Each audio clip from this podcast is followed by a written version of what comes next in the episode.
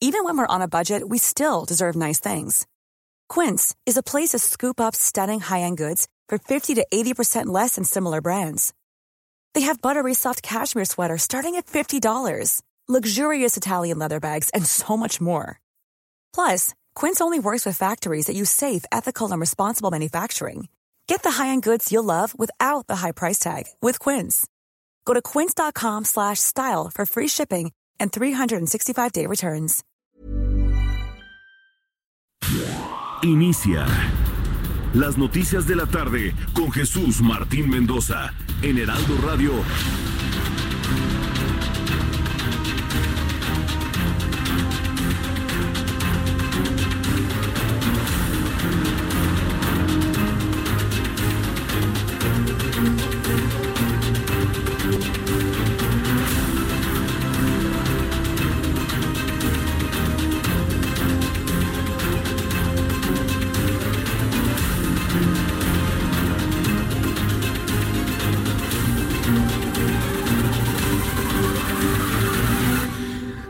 6 de la tarde en punto, hora del centro de la República Mexicana. Bienvenidos, muy buenas tardes.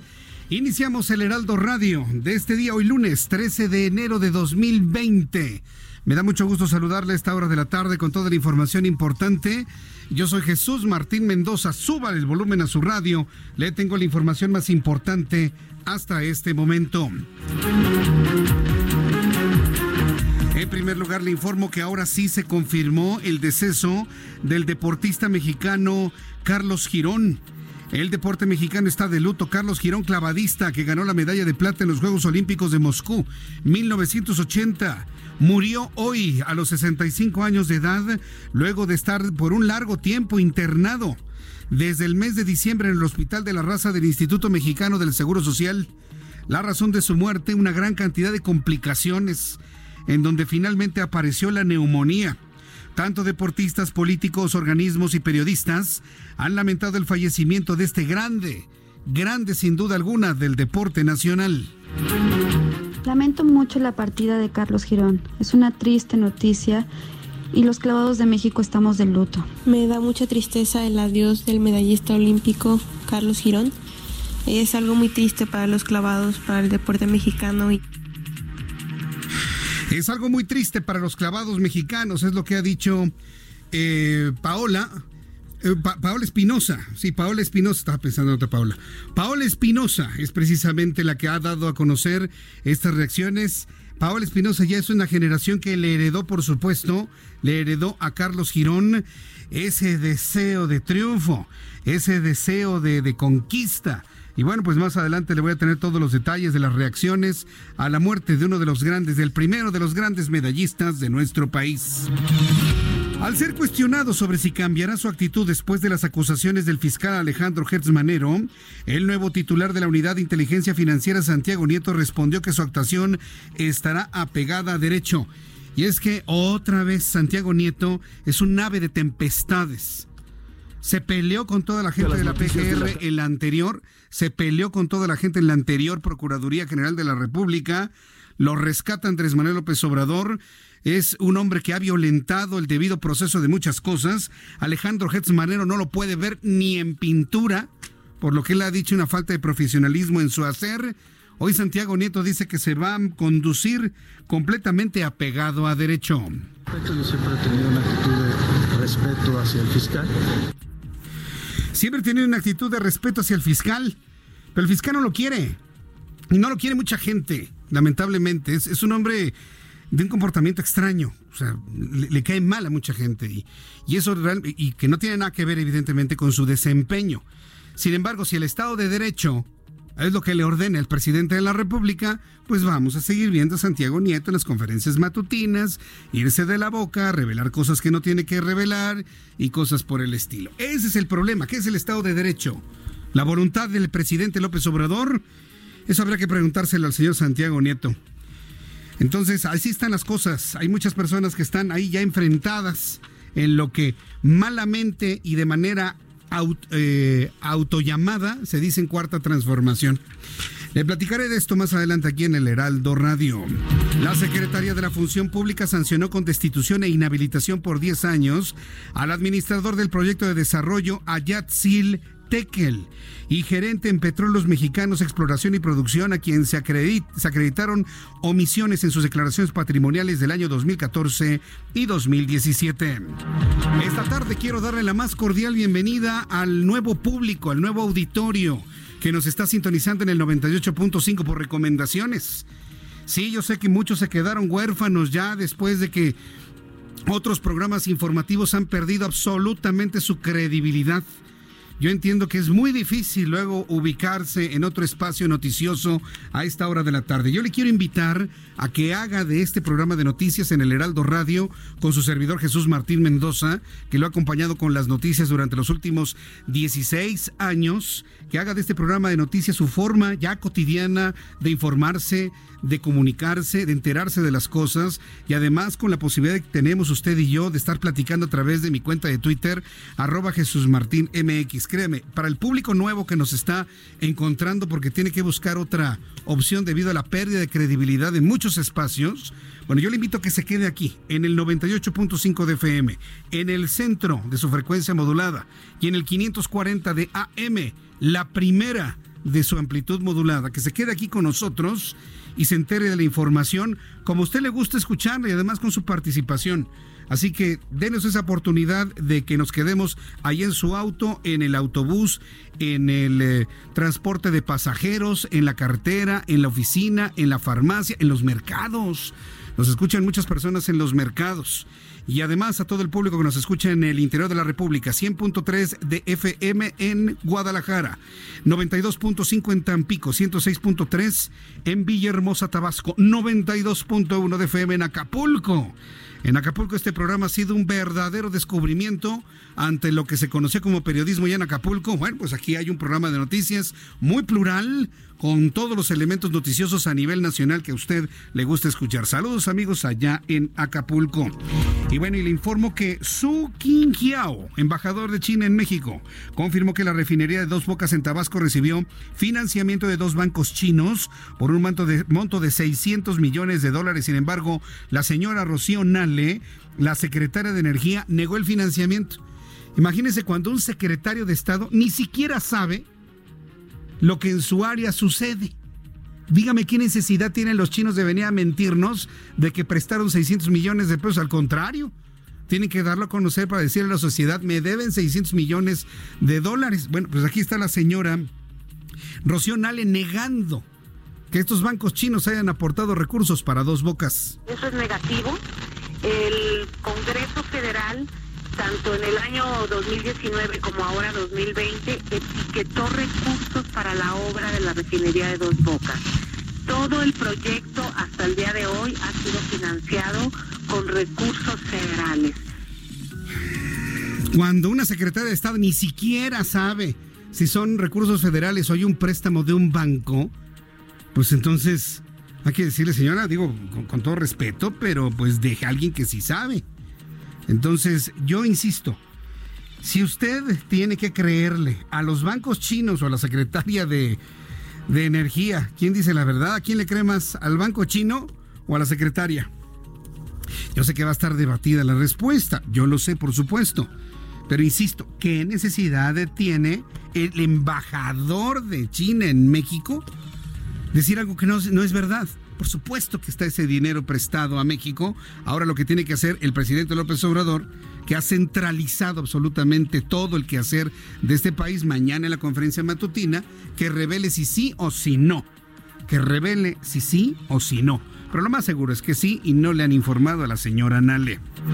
La Secretaría de Hacienda y Crédito Público informó que la primera emisión de eurobonos del año en los mercados internacionales, el cual es por un monto de 1.750 millones de euros, y con esta transacción el gobierno federal alcanzó a cubrir aproximadamente el 80% de sus necesidades totales de financiamiento externo. Ahí está la primera emisión de eurobonos y con eso se financia el gobierno de México. También le informaré que Irán demandará a Donald Trump por la muerte del general Qasem Soleimani. Las autoridades de Irán informaron que van a demandar de manera internacional ante tribunales internacionales al eh, general Qasem Soleimani. Más adelante la sección internacional le informaré de qué se trata esto. Aquí en nuestro país, en González, Tamaulipas, un trágico hecho dejó sin vida un menor de 12 años cuando se encontraba jugando en el patio de su casa. El menor que estaba jugando se encontraba al cuidado de su abuela cuando de manera repentina le cayó encima una barda provocándole traumatismo cráneoencefálico. Tras sacar el cuerpo del menor, lo trasladaron a las instalaciones de la Cruz Roja, pero lamentablemente llegó ya sin vida el muchacho. Un hombre trató de quitarse la vida con el vidrio de una veladora en el interior de la Catedral de Guadalajara. De acuerdo con personal médico, el hombre de 45 años de edad quebró una veladora de cristal, tomó uno de los vidrios y se lo enterró en el cuello. Feligreses comentaron que se escuchó un estruendo en la iglesia y luego vieron al hombre con sangre, por lo que algunas personas se asustaron y salieron corriendo. Esto en la Catedral de Guadalajara. Para nuestros amigos que nos escuchan allá en Guadalajara, Jalisco, le invito para que me escriba a través de mi cuenta de Twitter, arroba Jesús MX, y nos comenten si han conocido de otros casos similares. Son las 6 con 10, las 6 de la tarde con 10 minutos hora del centro de la República Mexicana. Gracias por estar con nosotros el día de hoy. Vamos con nuestros compañeros reporteros urbanos, periodistas especializados en información de ciudad. Alan Rodríguez nos informa. Adelante, Alan, ¿dónde te ubicas? Adelante. Jesús Martín, excelente tarde. Nos encontramos en estos momentos en la avenida Paseo de la Reforma, frente al inmueble marcado con el número 305 de la colonia Cuauhtémoc. Es la embajada de los Estados Unidos. Y quiero informarte que desde hace unos minutos se registra una movilización por parte de la Red de Resistencia y Rebeldía Tlalpan en apoyo al Consejo Indígena de Gobierno y también por parte de la Coordinadora de Solidaridad con Palestina. Ellos están realizando en estos momentos una manifestación afuera de este inmueble denominada No a la Guerra, sí a la Paz, por el derecho de los pueblos a vivir en concordia y en defensa de la vida humana. Son aproximadamente 30 personas que se están manifestando con banderas blancas y también con banderas pues del pueblo de Siria, los cuales están expresando su inconformidad por los por los ataques estadounidenses a esta comunidad. Quiero informarte que pues se sumaron también integrantes del ESME, los cuales están apoyando esta movilización que mantiene en estos momentos afectado el carril del Metrobús con dirección hacia la zona sur de la Ciudad de México. Se espera que finalice este meeting dentro de unos minutos y la circulación sea reabierta. Por lo pronto, estos manifestantes están mandando su mensaje de no a la guerra y sí a la paz. Es el reporte Jesús Martín, estamos al pendiente. Muchas gracias por la información, Alan Rodríguez. Excelente tarde, gracias. Excelente tarde, igualmente. Vamos con nuestro compañero Gerardo Galicia con más información de vialidad. ¿Dónde te ubicas, Gerardo? En el oriente de la capital, Jesús Martín. Excelente tarde y tenemos información para nuestros amigos que van a utilizar el eje 4 sur en sus diversos nombres. Si dejan atrás el circuito interior con rumbo al periférico, hay un trayecto bastante complicado. Se ubica justo desde el circuito interior y hasta el eje 4 oriente, la avenida Canal de Río Churubusco. Hay que recordar que tenemos reducción de carriles, eh, pasan los confiados del Metrobús, hay bastantes conflictos viales por este motivo y es hasta que se supera la avenida Canal de Río Churubusco cuando ya se avanza de manera más favorable hacia la zona de Plaza Oriente, donde si encontramos un avance realmente rápido es en el eje 3 sur de Rojo Gómez hacia el circuito bicentenario. Es una excelente opción y pueden alcanzar, de hecho, la velocidad máxima de 50 kilómetros por hora. con la pronto, Jesús Martín, el reporte. Muchas gracias por la información, Gerardo. Astro. Gerardo Galicia y todos nuestros compañeros reporteros urbanos son periodistas especializados en información de ciudad. Están aquí, están allá, están en todos lados. La información más confiable de las noticias de la ciudad solamente con el equipo de reporteros urbanos de el Heraldo Media Group, del Heraldo Radio en esta ocasión. Por eso le digo, ahora cámbiese de este lado. Acá está la información, acá están los noticieros que a usted le gusta escuchar. No hay otra forma, no hay otro lugar más que el centro de su FM en el 98.5 de FM 98.5 de frecuencia modulada Heraldo Radio. En otros puntos de la Ciudad de México le informo que eh, viaducto Miguel Alemán, desde la zona de Tacobaya, en el troque con el periférico y hasta la calzada de Tlalpan, está a vuelta de rueda. No le conviene irse por, por obrero mundial porque por alguna razón que se refiere a seguramente un mercado instalado ahí u obras, está cerrada la calzada obrero mundial desde, desde Avenida Cuauhtémoc desde Avenida Cuauhtémoc y hasta esta calle, ¿cuál es? Hasta el eje central.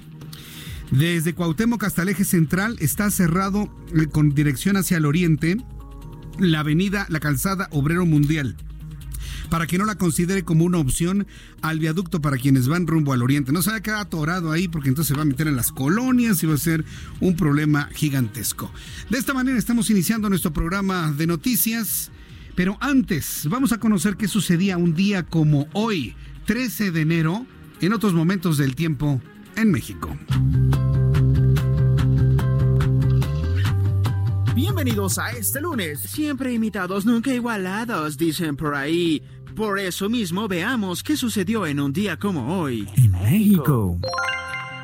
13 de enero de 1914. México suspende pagos de su deuda externa. Así, sin más. Dijo, no, yo no voy a pagar. Sí pedí prestado, pero no pago. Estoy malito, estoy enfermito. Claro, en ese tiempo estaba en plena revolución. Y esta condición duró por 30 años. 1927 ocurre el descubrimiento del testamento hológrafo de Hernán Cortés, quien fuera conquistador de nuestro país.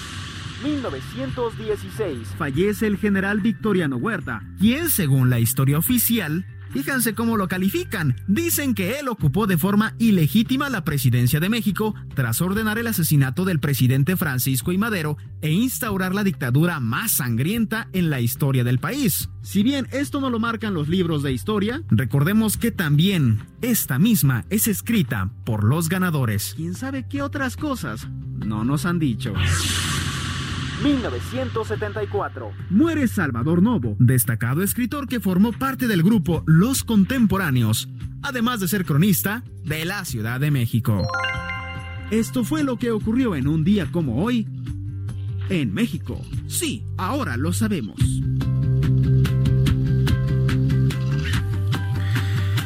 Gracias, Abraham Arreola. Muchas gracias por eh, siempre recordarnos lo que sucede un día como hoy en México. Y un saludo a quienes cumplen años y festejan su santo en este día, hoy 13 de enero de 2020. Desde aquí, un abrazo de parte de todo el gran equipo del Heraldo de México, del Heraldo Televisión, del Heraldo Radio, del Heraldo Web, todos parte de Heraldo Media Group. Desde aquí reciban un gran, gran, gran abrazo.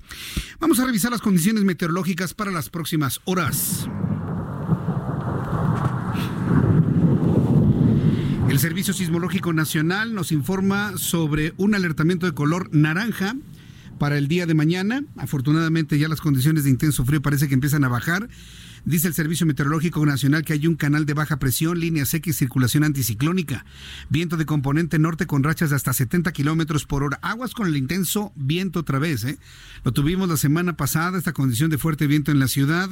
Se puede generalizar por toda la zona donde va transitando el Frente Frío número 30, que se extiende con características cálidas sobre el noroeste y norte del Golfo de México. Usted va a decir, ¿cómo es eso posible, Jesús Martín? Pues sí, es un Frente Frío, el número 30, que en lugar de venir acompañado de una masa de aire frío, nos trae una masa de aire tropical todavía de las remanencias que quedan. Es un sistema mucho menos frío que los anteriores, afortunadamente. Pero la masa de aire frío que va adelante de este nuevo frente, el número 30, ha empezado a modificar sus características. Sin embargo, se mantendrá ambiente frío en las zonas altas de las entidades de la Mesa del Norte y Mesa Central, mientras que un canal de baja presión en el suroeste del Golfo de México ocasionará potencial de chubascos en el sureste de la República Mexicana y la península de Yucatán. Hoy 13 de enero puedo informarle ya con una percepción meteorológica que algo empezó a cambiar ya. Empezó a subir un poco la temperatura para de esta manera, ojalá, mire, crucemos los dedos, se vaya el intenso frío que nos ha traído en jaque a la sociedad mexicana en este año, sobre todo porque se ha combinado el intenso frío con muchas enfermedades virales, entre ellas virus de influenza, que se ha complicado en algunos casos con neumonías. Entonces, espero que el frío ya empiece a irse. Que le voy a decir una cosa, ¿eh? el virus de la influenza y la bacteria influenzae, que también está relacionado con un tipo de influenza, no necesariamente son enfermedades de invierno. También vamos a quitarnos ese mito que porque hace frío nos enfermamos. Sí, porque la gente no se cuida. Acuérdense, con el cambio brusco de temperatura se paraliza todo el sistema respiratorio en cuanto a su proceso de de eh, sus microvellosidades que atrapan todos los virus y las bacterias y entonces entran más fácil al sistema eh, circulatorio y respiratorio de nuestro cuerpo. Bueno. Hay que tomar en cuenta que si uno no se cuida, se puede enfermar uno por virus o por bacterias. Pero en este caso lo que yo le decía es que los virus de influenza no necesariamente son de invierno. Pueden aparecer en primavera y hasta en verano. Basta recordar que la crisis de influenza del año 2009, de hace casi 11 años, ocurrió en abril Estábamos en plena primavera, ¿eh? Y fue cuando tuvimos la gran crisis de influenza, no nada más en México, sino en el mundo. Entonces sí es importante señalar esto, porque no nada más es el frío. En cualquier momento del año usted se puede enfermar. Si tiene signos de problemas respiratorios, tiene tos, tiene mucosidad, se siente usted mal, consulta a su médico, ¿eh? Eso no se quita con un jarabe o con un té. Consulte por favor a su médico. Ya con estos elementos atmosféricos le informo. Pronóstico del tiempo en el Estado de México para el día de mañana, mínima 3, máxima 23 en Guadalajara, mínima 9, máxima 27. Ya vio cómo va subiendo la temperatura, mínima 17, máxima 27 en Monterrey, en Tampico, mínima 21, máxima 26, en Villahermosa, mínima 21, máxima 31. Amigos de Acapulco, Guerrero, mínima 22, máxima 32 para mañana, calorón. Y aquí en la capital de la República, el termómetro está en 22, la mínima 10 ya no son 7, ya no son 5 grados, son 10 grados y la máxima para mañana 25 grados Celsius.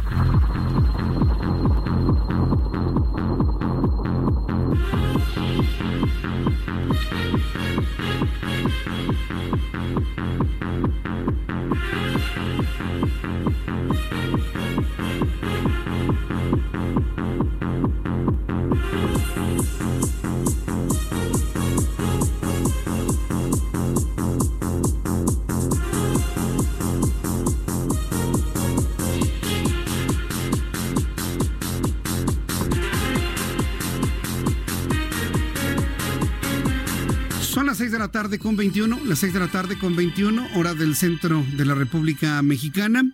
La temperatura 22 grados en este momento en la capital de la República.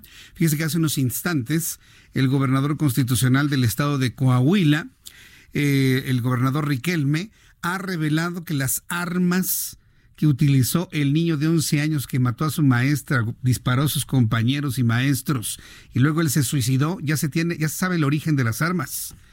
Eran del abuelo. Él vivía con su abuelo.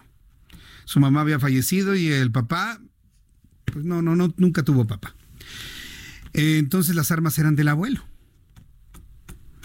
Entonces ya eso, si eso ya está confirmado y el propio abuelo confirmó que eran sus armas, bueno, pues entonces ya estamos ante el descartar que este niño de 11 años de edad estaba vinculado con el crimen organizado, estaba, no estaba involucrado ni con carteles de la droga, ni con narcomenudistas. Así que todos los eh, irresponsables, toda la bola de irresponsables mediáticos que nada más andan queriendo hacerle la barba a López Obrador y para que los apapache, ahora que, ahora que con qué, con qué batea de babas van a salir. Sí, lo dije así, se los puedo decir en su cara. ¿Con qué batea de babas van a salir? Cuando ya se confirma que las armas no tienen nada que ver ni con el crimen organizado, ni con el narcomenudeo, ni nada por el estilo. Al ratito le voy a tener todos los detalles de esto y yo sí quiero decirle algo que me parece que es muy importante. Yo no le voy a hacer promoción absolutamente a nadie ni a ninguna otra emisora por lo que haya dicho, así sea muy condenable. Lo que sí quiero decirle es que le diga a todas esas personas que por alguna razón andan en la búsqueda de un espacio informativo confiable, con credibilidad, con alguien que da la cara y se equivoca, lo reconoce, que se venga para acá, al Heraldo Radio. 98.5 de FM en el centro del país. Es lo que yo tendría que decirle y pedirle sobre este asunto. Ténganos la confianza de estar aquí siempre. Bueno, la gente que nos ha seguido durante muchos años aquí está.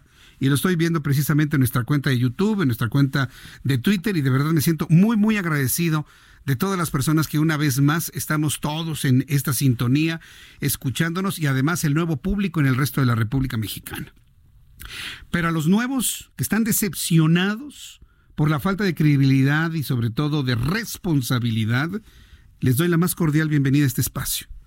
98.5. De verdad, estamos conformados con un equipazo de profesionales de la información y como lo he dicho, nos consideramos, yo considero este espacio de noticias al menos, el heredero de la gran tradición de noticiarios informativos que usted conoció, en donde usted me encontró hace muchos años.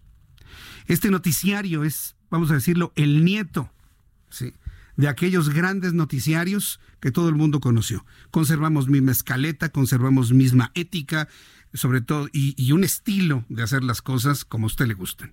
Dígale a esas personas que se sienten decepcionadas por su espacio en el que estaban, que vengan para acá, al 98.5 de FM. Aquí sí vamos a tomar en cuenta sus comentarios. Aquí sí vamos a leer todos sus puntos de vista que lleguen a nuestra cuenta de internet, arroba Jesús Martín MX, en Twitter, YouTube, Jesús Martín MX. Y de verdad, armemos una enorme familia de mexicanos en toda la República Mexicana que estemos sintonizados a esta hora de la tarde en este programa para conocer la historia, la historia de todos los días. Al ratito les voy a tener más detalles de lo que ha informado el gobernador Enrique Elme en Coahuila sobre estas nuevas revelaciones sobre el origen de las armas que tenía el niño, por supuesto. En un ratito más le voy a informar esto. Antes de ir a los mensajes, informarle que sensibilizados de lo ocurrido la semana pasada con tantos sismos, bueno, pues le informo que el último sismo que ha dado a conocer el Servicio Sismológico Nacional ocurrió a las 2 de la tarde con 26 minutos, con una magnitud de 4.1 en la crucecita Oaxaca. Afortunadamente no hay daños materiales ni pérdidas humanas, por supuesto. Vamos a ir a los mensajes y de regreso le voy a tener detalles de la muerte de Carlos Girón. Pasó una agonía, don Carlos, tremenda, tremenda, desde el mes de diciembre que llegó al hospital de la raza. Tenía una condición, mire, seguramente creada por su propia profesión. Padecía neurismas pulmonares, es lo que sabemos. Y, enfermedades oportunistas, complicaciones, pues le provocaron la muerte finalmente el día de hoy. Regresamos con el legado que dejó don Carlos Girón a todo el deporte mexicano. Le voy a tener toda la información sobre lo ocurrido con Rosario Robles Berlanga, lo último de Torreón, lo último que tenemos de Donald Trump, el reconocimiento que hizo Irán de haber derribado el avión ucraniano donde iban canadienses, iraquíes y demás. Hay mucha información el día de hoy, además una forma de comunicación entre ustedes y yo a través de Twitter, arroba Jesús Martín MX. El Heraldo Radio y Waze te llevan por buen camino. Buenas tardes. En el poniente vas a encontrar alto total en Avenida de los Poetas, casi llegando a Tamaulipas en Santa Fe. La velocidad promedio en esta zona es de 6 kilómetros por hora. En el centro hay tráfico en alto total en Bucareli a la altura del reloj chino. La velocidad promedio aquí es de 4 kilómetros por hora y vas a tardar en cruzar esta zona aproximadamente unos 17 minutos. En el oriente, Río Consulado a la altura de Oceanía en ambos sentidos con muy buen tránsito vehicular. Si necesitas transportarte por esta zona, considera esta avenida. Con el Heraldo Radio y Waze te damos soluciones en tu camino. El Heraldo Radio 98.5. Escuchas a Jesús Martín Mendoza con las noticias de la tarde por Heraldo Radio, una estación de Heraldo Media Group. Heraldo Radio, la H que sí suena y ahora también se escucha.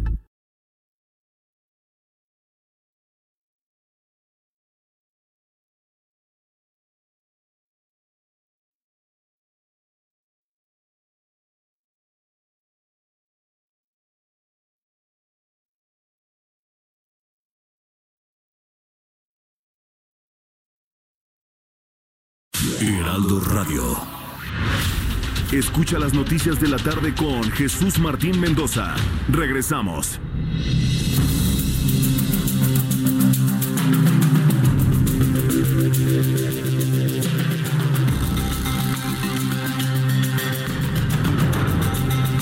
Son las 6 de la tarde, 6 de la tarde con 31 minutos hora del centro de la República Mexicana.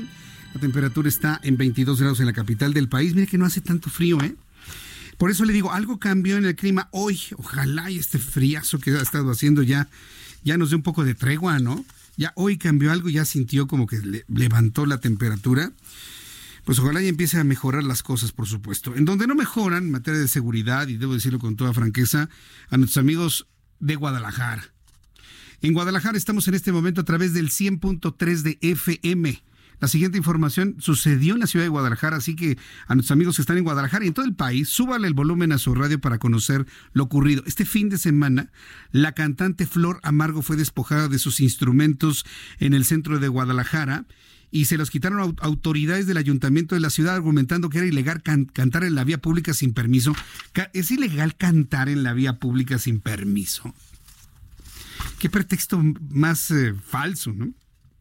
Tras el suceso, el intérprete publicó el caso en redes sociales y logró que el tema se hiciera viral y le fueran regresados sus instrumentos. Eh, yo vi el video de, de, Flor, estaba llorando amargamente, sobre todo porque yo creo que más que la acción de la justicia, ahora me lo va a decir Flor, puede decepcionar, era un llanto de decepción más que de otra cosa. Flor Amargo, estás en la línea telefónica, me da mucho gusto saludarte, bienvenida al Heraldo Radio, te escuchan todo Guadalajara en este momento a través del 100.3 de FM. Bienvenida, muy buenas tardes.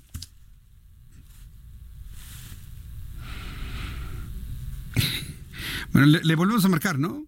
A ver, o... Ya, Flor, ¿estás en la línea? Sí, estoy en la línea, ¿me escuchas? Sí, ahora sí, Flor, te decía que te escucha en este momento todo Guadalajara y todos los municipios conurbados, toda la zona metropolitana a través del 100.3 de FM. ¿Cómo estás? Bienvenida, gracias por tomar esta llamada telefónica. Platícanos, ¿qué te pasó? Pues mira, lo que pasó fue que eh, yo a cada ciudad donde voy, yo soy artista callejera, Jesús. Sí. Este, yo estudié en el Conservatorio Nacional de Música y a la falta, a ver las faltas de, oportunidad, porque no tenía dónde tocar, eh, vi a unos músicos en la calle y dije esto es lo mío. Y empecé hace cinco años una labor que noble llamada arte callejero, porque el arte urbano sí es el nombre, pero también se ha, pues, el reggaetón se le dice también urbano. Entonces yo lo nombro callejero porque la calle es una escuela, la calle es magia, la calle es espontaneidad. Entonces eh, yo hago eh, convivencias y canto en cada lugar donde voy. Esta vez fue Guadalajara, fuimos a la inauguración de la tienda Hermes. Fui y les dije a mis seguidores, los espero a las seis de la tarde, vamos a cantar y, vamos a hablar. Yo hago mensajes motivacionales todas las mañanas, les digo, vamos a hablar y todo. Entonces me llevé como, vamos, eh, para un artista es muy eh, fuerte ante tanta gente, bueno, llegaron más o menos como unas 100 personas, un poco más, y estaba con una bocina, mi teclado, estaba cantándoles y en eso cuando termino eh, de hacerlo, se acercan unos del ayuntamiento esperando que ya no tuviera la atención y ¡pum! se llevaron mi teclado, mis micrófonos, todo, llegó la gente, les dice, o sea, acercaron a, yo la verdad me espanté muchísimo, estaban policías y yo dije, Dios mío, y entonces este me sentí muy humillada, la verdad, porque pues dije, wow, o sea, Dios mío, no, es, no estamos cobrando un peso, la gente estamos hablando del amor propio, estamos hablando de que el arte es magia, el arte salva vidas,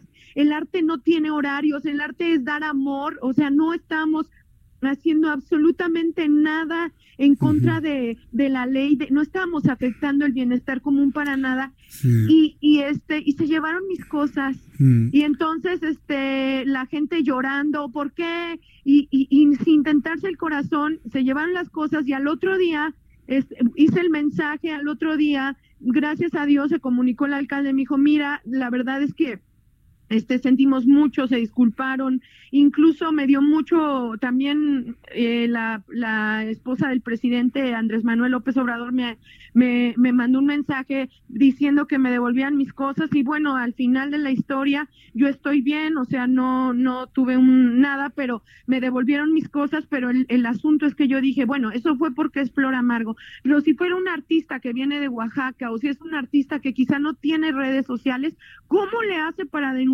este tipo de cosas? Así que hice un grupo, hice un grupo de que se llama Artistas Callejeros Unidos para que cualquier persona en mi Facebook, que es Diagonal Flor Amargo, que vea que se llevan sus instrumentos o que les dicen, los meten a, a los separos por cantar en la, e, e, en, no sé, en el centro, en zonas este, donde generalmente se da el arte callejero, pues que puedan decirlo, porque a veces sí, no hay criterio, no, o sea, nos tratan como delincuentes, nos tratan quizá como, como personas que nos dedicamos, no sé, no hacemos absolutamente nada más que dar arte y, y la verdad es que no hay empleo para nosotros los artistas, es muy difícil entonces yo yo la verdad, esto, esto fue lo que pasó, Jesús. Oye, Flor, quiero preguntarte una cosa. Tú dices, estamos dando arte, estamos dando amor, no afectamos a nadie.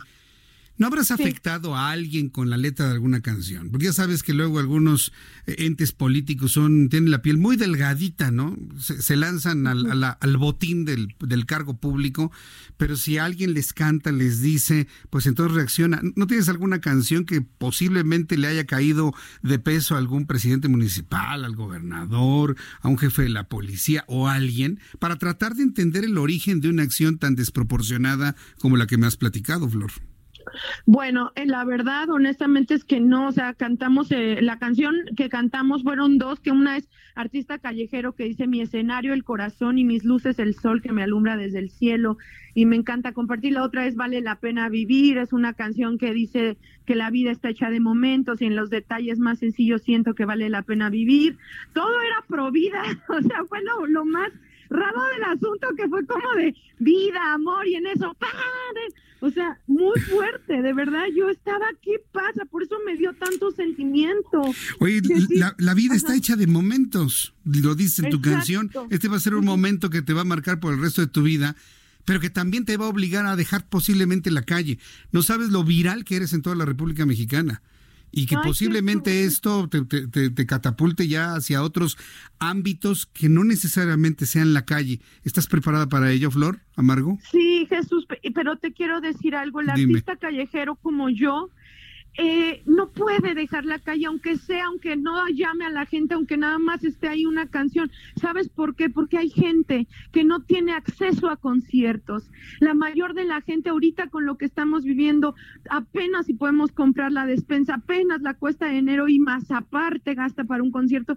Yo quiero seguir ofreciendo mi, mi, lo que hago. Yo empecé en la calle, yo estuve en La Voz México y yo todo se lo debo. Cuando me preguntan, oye, ¿dónde tocas? Ah, he tocado en el Foro Sol, he tocado en varios escenarios, pero lo primero que digo, yo he tocado en microbuses, en mercados, en la calle, donde está la gente más honesta, donde, donde se crea una magia que no existe en otro lado. Es, eso es para mí, ojalá y de verdad yo, yo quiero apoyar artistas callejeros. Vamos a hacer primeramente, Dios, un auditorio nacional para, con artistas callejeros, para que vean que los artistas que no nada más tocamos en la calle.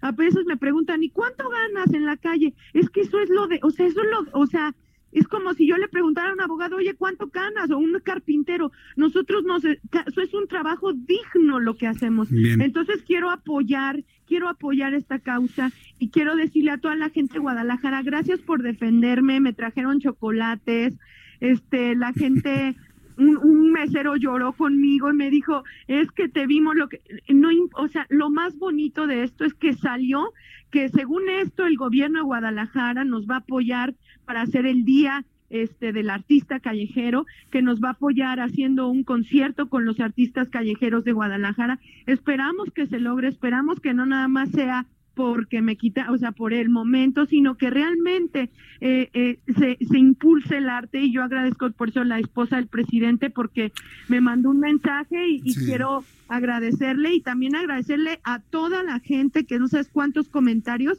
y que vive el arte callejero, que vive el amor, que viva la magia que hay en México. Pues qué interesante historia. Yo, yo te puedo decir que aún cuando yo vi tu video en donde llorabas como tu nombre artístico lo dice, amargamente, te vi llorar amargamente, se, te veía el dolor, la decepción de las cosas, tuviste que transitar por, por un dolor de esta, por esta amargura, precisamente para que se pueda hacer realidad ese sueño que tienes de apoyar al artista callejero. Hoy tienes el apoyo del gobierno municipal, no a cualquiera le contesta la esposa del presidente y yo creo que son, son elementos que tú tienes que valorar para con toda eh, eh, exactitud y con todo acierto, pues vayas creciendo tú y al mismo tiempo al arte que te gusta en este momento en Árbola. La verdad es que al fin de cuentas es una historia bonita, es una historia que está llena de, de emoción, de alegría, de llanto, de dolor, de decepción pero pues yo te deseo que tengas un gran crecimiento profesional eh, yo estoy esperando tu primera grabación para bajarla en Spotify.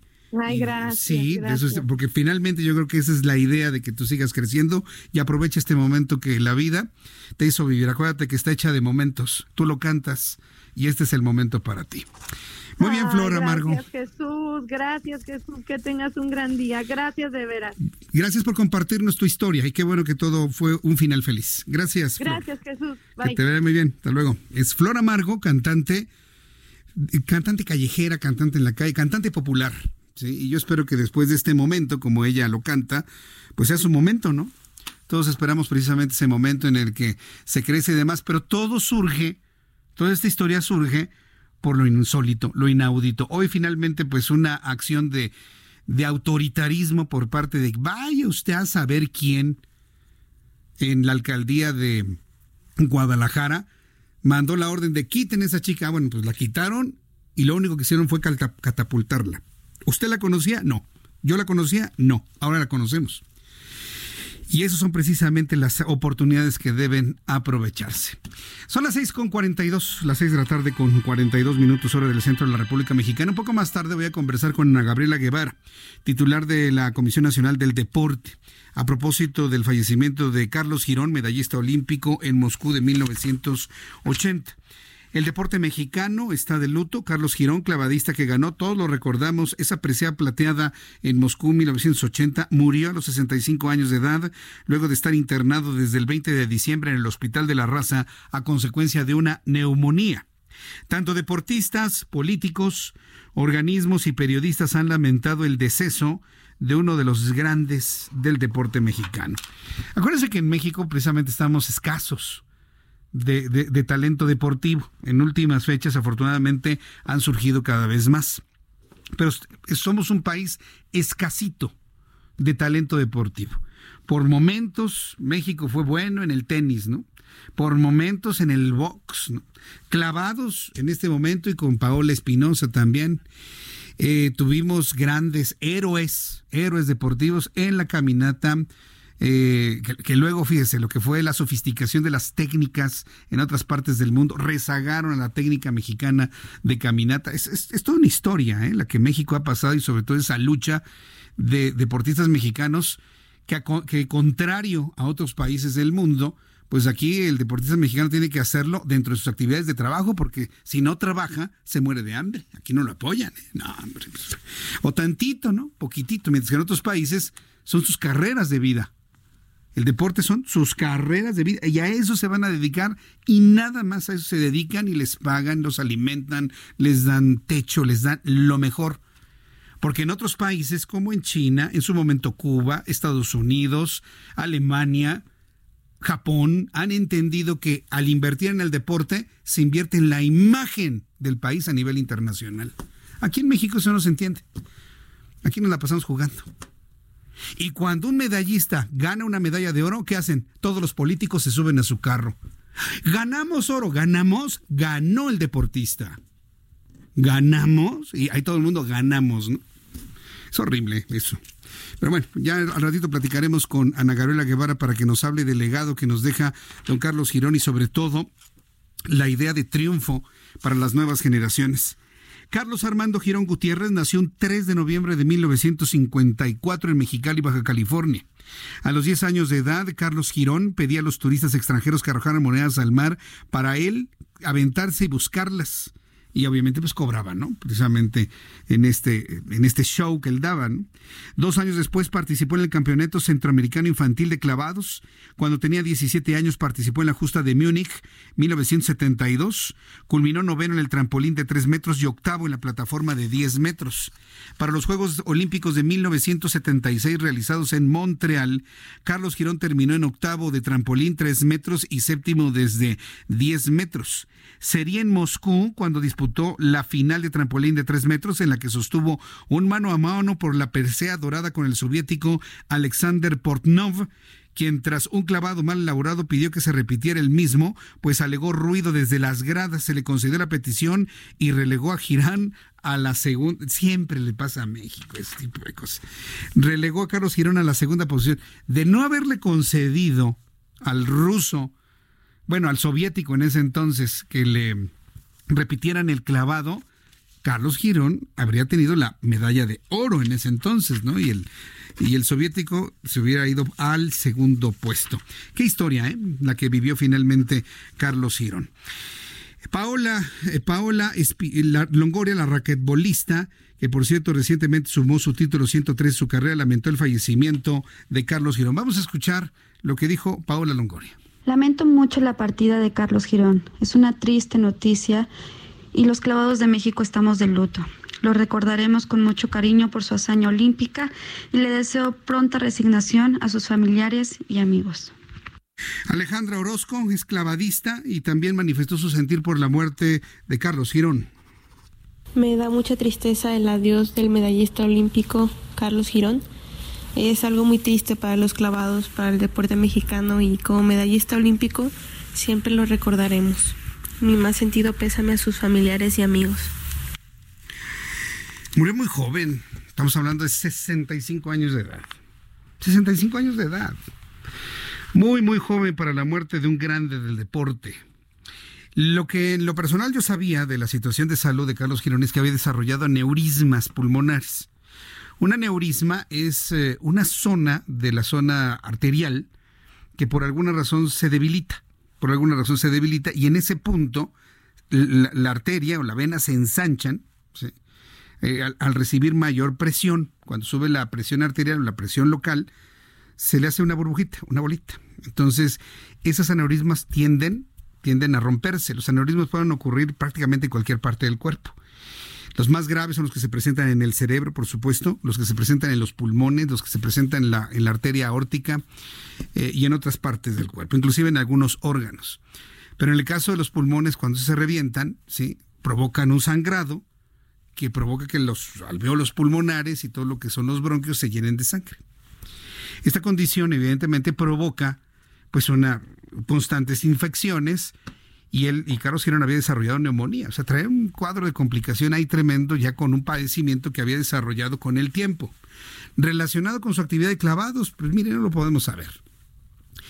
Pero el caso es que luego son condiciones que vienen desde el punto de vista genético, se desarrollan con el tiempo y pues lo que tienen que hacer es cuidarse, cuidarse mucho. Por eso yo le decía al inicio de nuestro programa que si hay personas que tienen problemas en sus vías respiratorias durante este tiempo de frío, atiéndanse. Vayan con un médico, vayan al hospital, que les hagan las pruebas de virus de influenza o de otro tipo de virus, que les den los antivirales, los antibióticos para prevenir las bacterias eh, oportunistas, en fin, hay, hay, que verlo de esa manera. ¿Que cuesta mucho? Sí, sí cuesta mucho, yo lo sé, pero no hay como la atención a tiempo. En el caso de Carlos Girón, estuvo muy bien atendido en el Instituto Mexicano del Seguro Social, pero lamentablemente su condición era tan grave que finalmente perdió la batalla hoy por la mañana. Descanse en paz, Carlos Girón. Y de conocer más información sobre él, pues claro, se la vamos a compartir aquí en el Heraldo Radio. Faltan 11 minutos para que sean las 7, 10 minutos ya en este momento en nuestro reloj, 10 minutos para que sean las 7 de la noche, tiempo del centro de la República Mexicana. Informo que hay un nuevo juicio de amparo para apelar la resolución del tercer tribunal unitario que en diciembre pasado ratificó la medida de prisión para Rosario Robles Berlanga, dictada por el juez Felipe de Jesús Delgadillo Padierna. El recurso fue admitido por lo que la fecha próxima de la próxima audiencia, que será el próximo 15 de enero, eh, la defensa de Robles espera que su cliente se le conceda la, eh, la medida. La ex titular de, la, de Desarrollo Social, Rosario Robles, interpuso este lunes esta medida cautelar distinta a la prisión preventiva. Entonces van a buscar el 15 de enero, en concreto, los abogados y la propia Rosario Robles que le permitan defenderse en libertad, que le permitan defenderse en su casa. Pues que le pongan un brazalete, que le quiten el pasaporte si no quieren que se salga de México, lo que sea. Digo, el evitar que huya me parece que es algo relativamente sencillo. Entonces ahí la recomendación para que lo hagan y estaremos el 15 de enero. Pues mire, ya tenemos agenda de información para el 15 de enero, porque para el 15 de enero vamos a tener, eh, o sea, para pasado, pasado mañana, vamos a tener la firma del acuerdo comercial Estados Unidos-China. Tendremos avances en lo del impeachment y ahora pues tendríamos esta, esta audiencia de Rosario Robles. Vamos a tener el próximo miércoles, pero nutrido, ¿eh? de información aquí en el Heraldo Radio y por supuesto en el Heraldo Televisión. La Secretaría de la Función Pública sancionó con destitución e inhabilitación por 10 años al administrador del proyecto de desarrollo, Ayatzil Tekel y gerente de Pemex Exploración y Producción, a quien se acreditaron omisiones en las declaraciones patrimoniales de 2014 y 2017.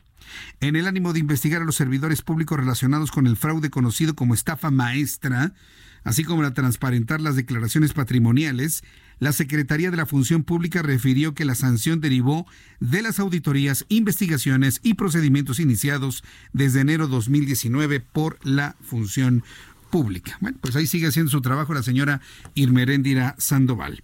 Y luego de que el fiscal general de la República, Alejandro Hertz, expresara que algunas unidades del gobierno de Andrés Manuel López Obrador no respetan la presunción de inocencia. Ay, es que este, este caso que le voy a platicar está buenísimo.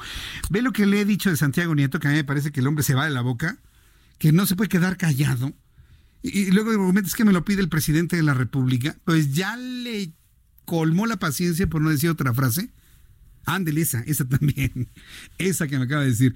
Bueno, ya le colmó la paciencia Alejandro Hertz Manero. ¿Por qué razón? Por lo mismo que yo le he dicho. Santiago Nieto sale en las conferencias matutinas a señalar personas con nombre y apellido y acusarlos de, de diversas responsabilidades. Y evidentemente está violentando el debido proceso, está violentando la presunción de inocencia y con eso está fastidiando todo un proceso de investigación que podría ser administrativa o hasta penal. Alejandro Hertz Manero le ha recriminado y bueno, pues trae ahí un pleito casado, inclusive hasta con el presidente, no querer ver a Santiago Nieto. Es, un tipo extraño, Santiago Nieto. No es la primera vez que provoca esa animadversión para la gente que le rodea. ¿eh? No es la primera vez. ¿Se acuerda usted del señor Beltrán, que era el encargado del despacho de la Procuraduría? Bueno, pregúntele cómo le cae Santiago Nieto. No, bueno, no, ya, ya me imagino lo que le, va, le va a contestar. ¿Sabe quién reveló por primera vez toda esta animadversión entre, eh, entre Alejandro Gertz Manero y Santiago Nieto? ¿Sabe quién fue? Nada más y nada menos eh, que, Alejandro, que nuestro compañero editor del Heraldo de México, y González Castro, Alfredo González Castro, Alfredo González Castro en una columna la semana pasada lo reventó, fíjese.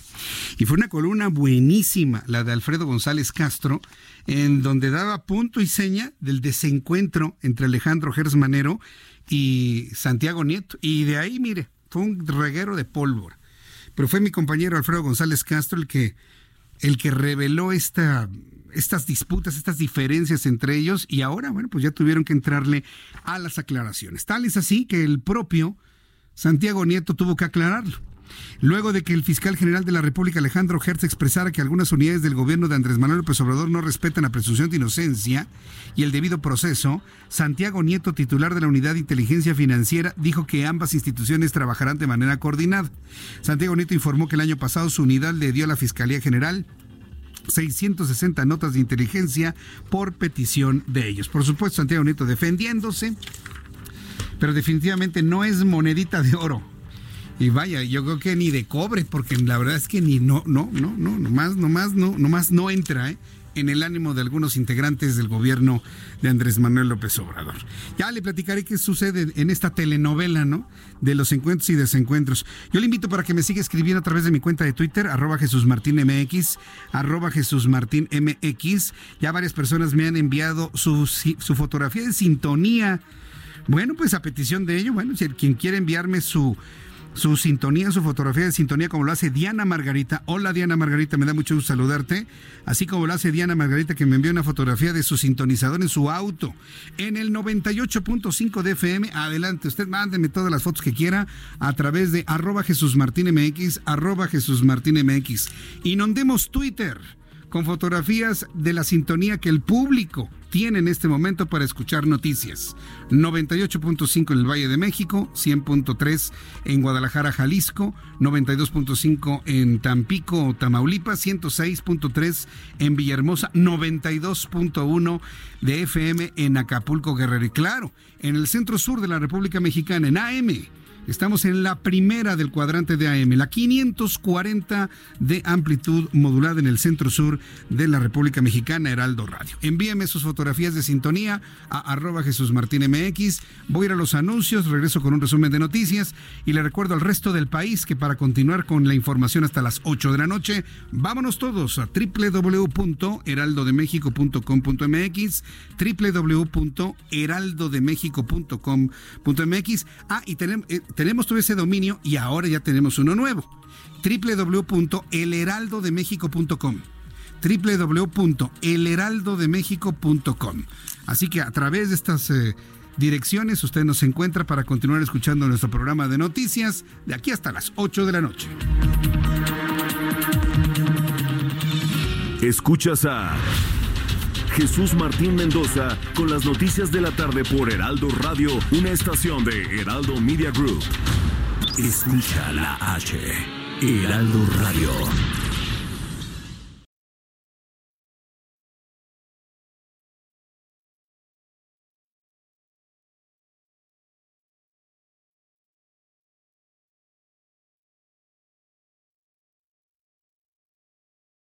Heraldo Radio.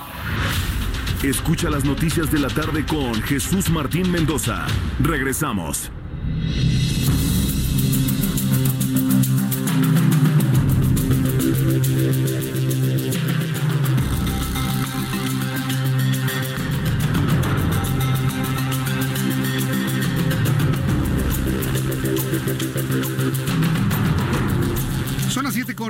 Las 7 con 1, hora del centro de la República Mexicana. Este es un resumen con las noticias más importantes. Escuche el Heraldo Radio y yo soy Jesús Martín Mendoza. La Fiscalía General del Estado en Coahuila informó que las dos armas utilizadas por el menor de 11 años de edad en el tiroteo registrado el viernes en el Colegio Cervantes de Torreón pertenecían al abuelo del niño las cuales eran una pistola calibre .25 y una calibre .40, esta última reportada como uso, eh, el, eh, uso exclusivo del ejército mexicano, el calibre. Según la narrativa actualizada de los sucesos, el menor pidió permiso al, para ir al baño, preparó las armas. Cuando la maestra responsable de su clase intentó buscarlo, escuchó los disparos, sin embargo logró resguardarse y salvar la vida. Fue María N., la educadora, que al ver al menor disparando intentó acercarse a él a unos cuantos pasos para calmarlo. Sin embargo, el estudiante guardó una pausa para después disparar contra ella y luego quitarse la vida. Eso es lo que se sabe en cuanto a la narrativa que se ha dado a conocer hoy por parte de las autoridades de investigación. En lo que va de 2020, el jitomate ha alcanzado precios de hasta 45 y 50 pesos por kilogramo en diversas de sus variedades, respectivamente, de acuerdo con la Profeco. Las bajas temperaturas y la helada que azotan los estados del país han provocado una escasez del producto y, por lo tanto, la escalada en los precios y además hay que decirlo, es un alimento de primera mano y de primera necesidad para comerciantes y consumidores. De acuerdo con el Grupo Consultor de Mercados Agrícolas, los volúmenes de producción y recolección de jitomates cayeron a consecuencia de las bajas temperaturas y las lluvias fuera de temporada, reduciendo así su oferta para consumo en los invernaderos y el campo. Esa es la razón por la cual se ha encarecido mucho este producto debido a las bajas temperaturas. El expresidente de Bolivia, ex presidente de Bolivia, Evo Morales, reiteró su llamado a que los bolivianos se defienden de las acciones violentas de las fuerzas de seguridad del gobierno de Yanín Áñez, pero sin la utilización de armas de fuego. Esta declaración del exmandatario se produce luego de que fuera cuestionado tras afirmar que en el encuentro popular que sí, eh, en el encuentro popular que sí se volvería a su país en poco tiempo, habría de organizar como en Venezuela milicias armadas del pueblo para garantizar la paz. Morales afirmó que había sido un error garrafal no haber tenido un plan B tras el pronunciamiento y coacción de las Fuerzas Armadas que renunciaron a su cargo y los posteriores hechos de violencia en contra de indígenas y sectores más vulnerables que lo apoyan. Todo eso que dice Morales es mentira. Bolivia hoy está trabajando completamente en paz. A lo mejor no muy contentos, pero están en paz. No hay manifestaciones, ni nadie está agrediendo a nadie, no hay detenciones de nada el gobierno que se encuentra constitucionalmente instaurado en Bolivia en este momento ha convocado elecciones en el mes de mayo. Así que yo no entiendo por qué tanto brinco con el señor Morales. Marcelo Ebrard, titular de la Secretaría de Relaciones Exteriores, confirmó su asistencia a la investidura de Alejandro Yamateli como presidente de Guatemala. Otros de los representantes internacionales serán Nayib Bukele, presidente de Salvador, Lenin Moreno, presidente de Ecuador, y Wilbur Ross, secretario de Comercio del gobierno de los Estados Unidos. Estas son las noticias en resumen. Invito para que siga con nosotros. Yo soy Jesús Martín Mendoza.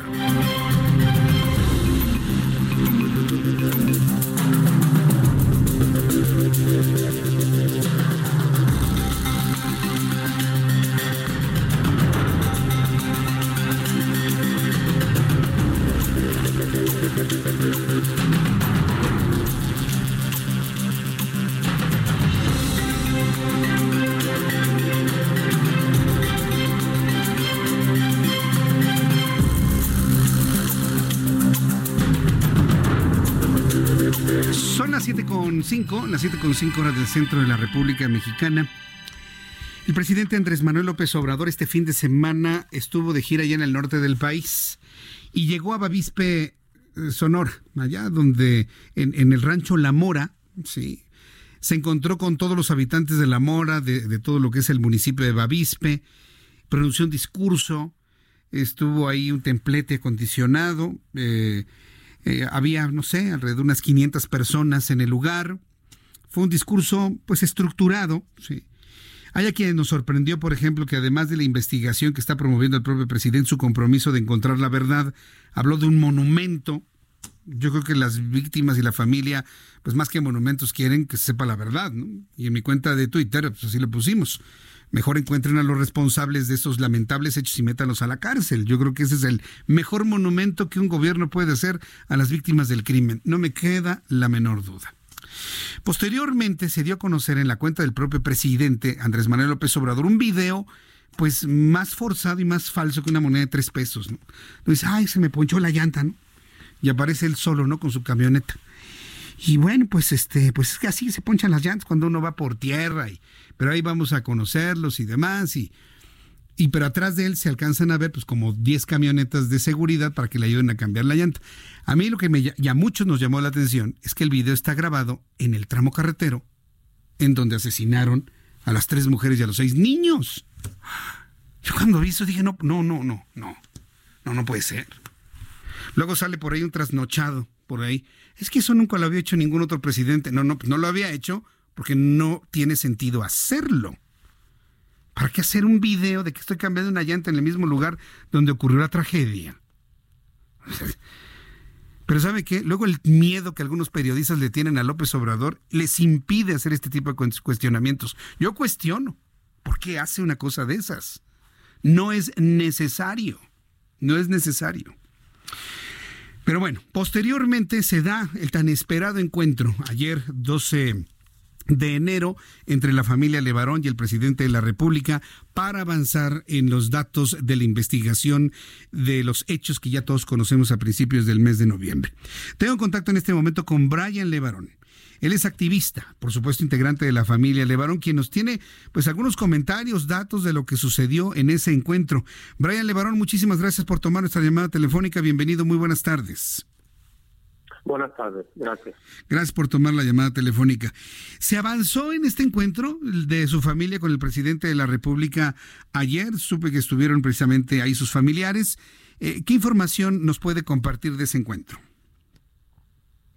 En realidad nosotros, yo, ni yo ni Julián ni Adrián estuvimos presentes en la reunión con el presidente, solamente invitaron a, a los tres viudos y a, a, las abuelas de, la, de las víctimas. Uh-huh. Entonces, este fue una reunión muy íntima, pero sí sí nos atendió con, con mucha bondad y, y, y, estuvo, fue muy amable con la familia.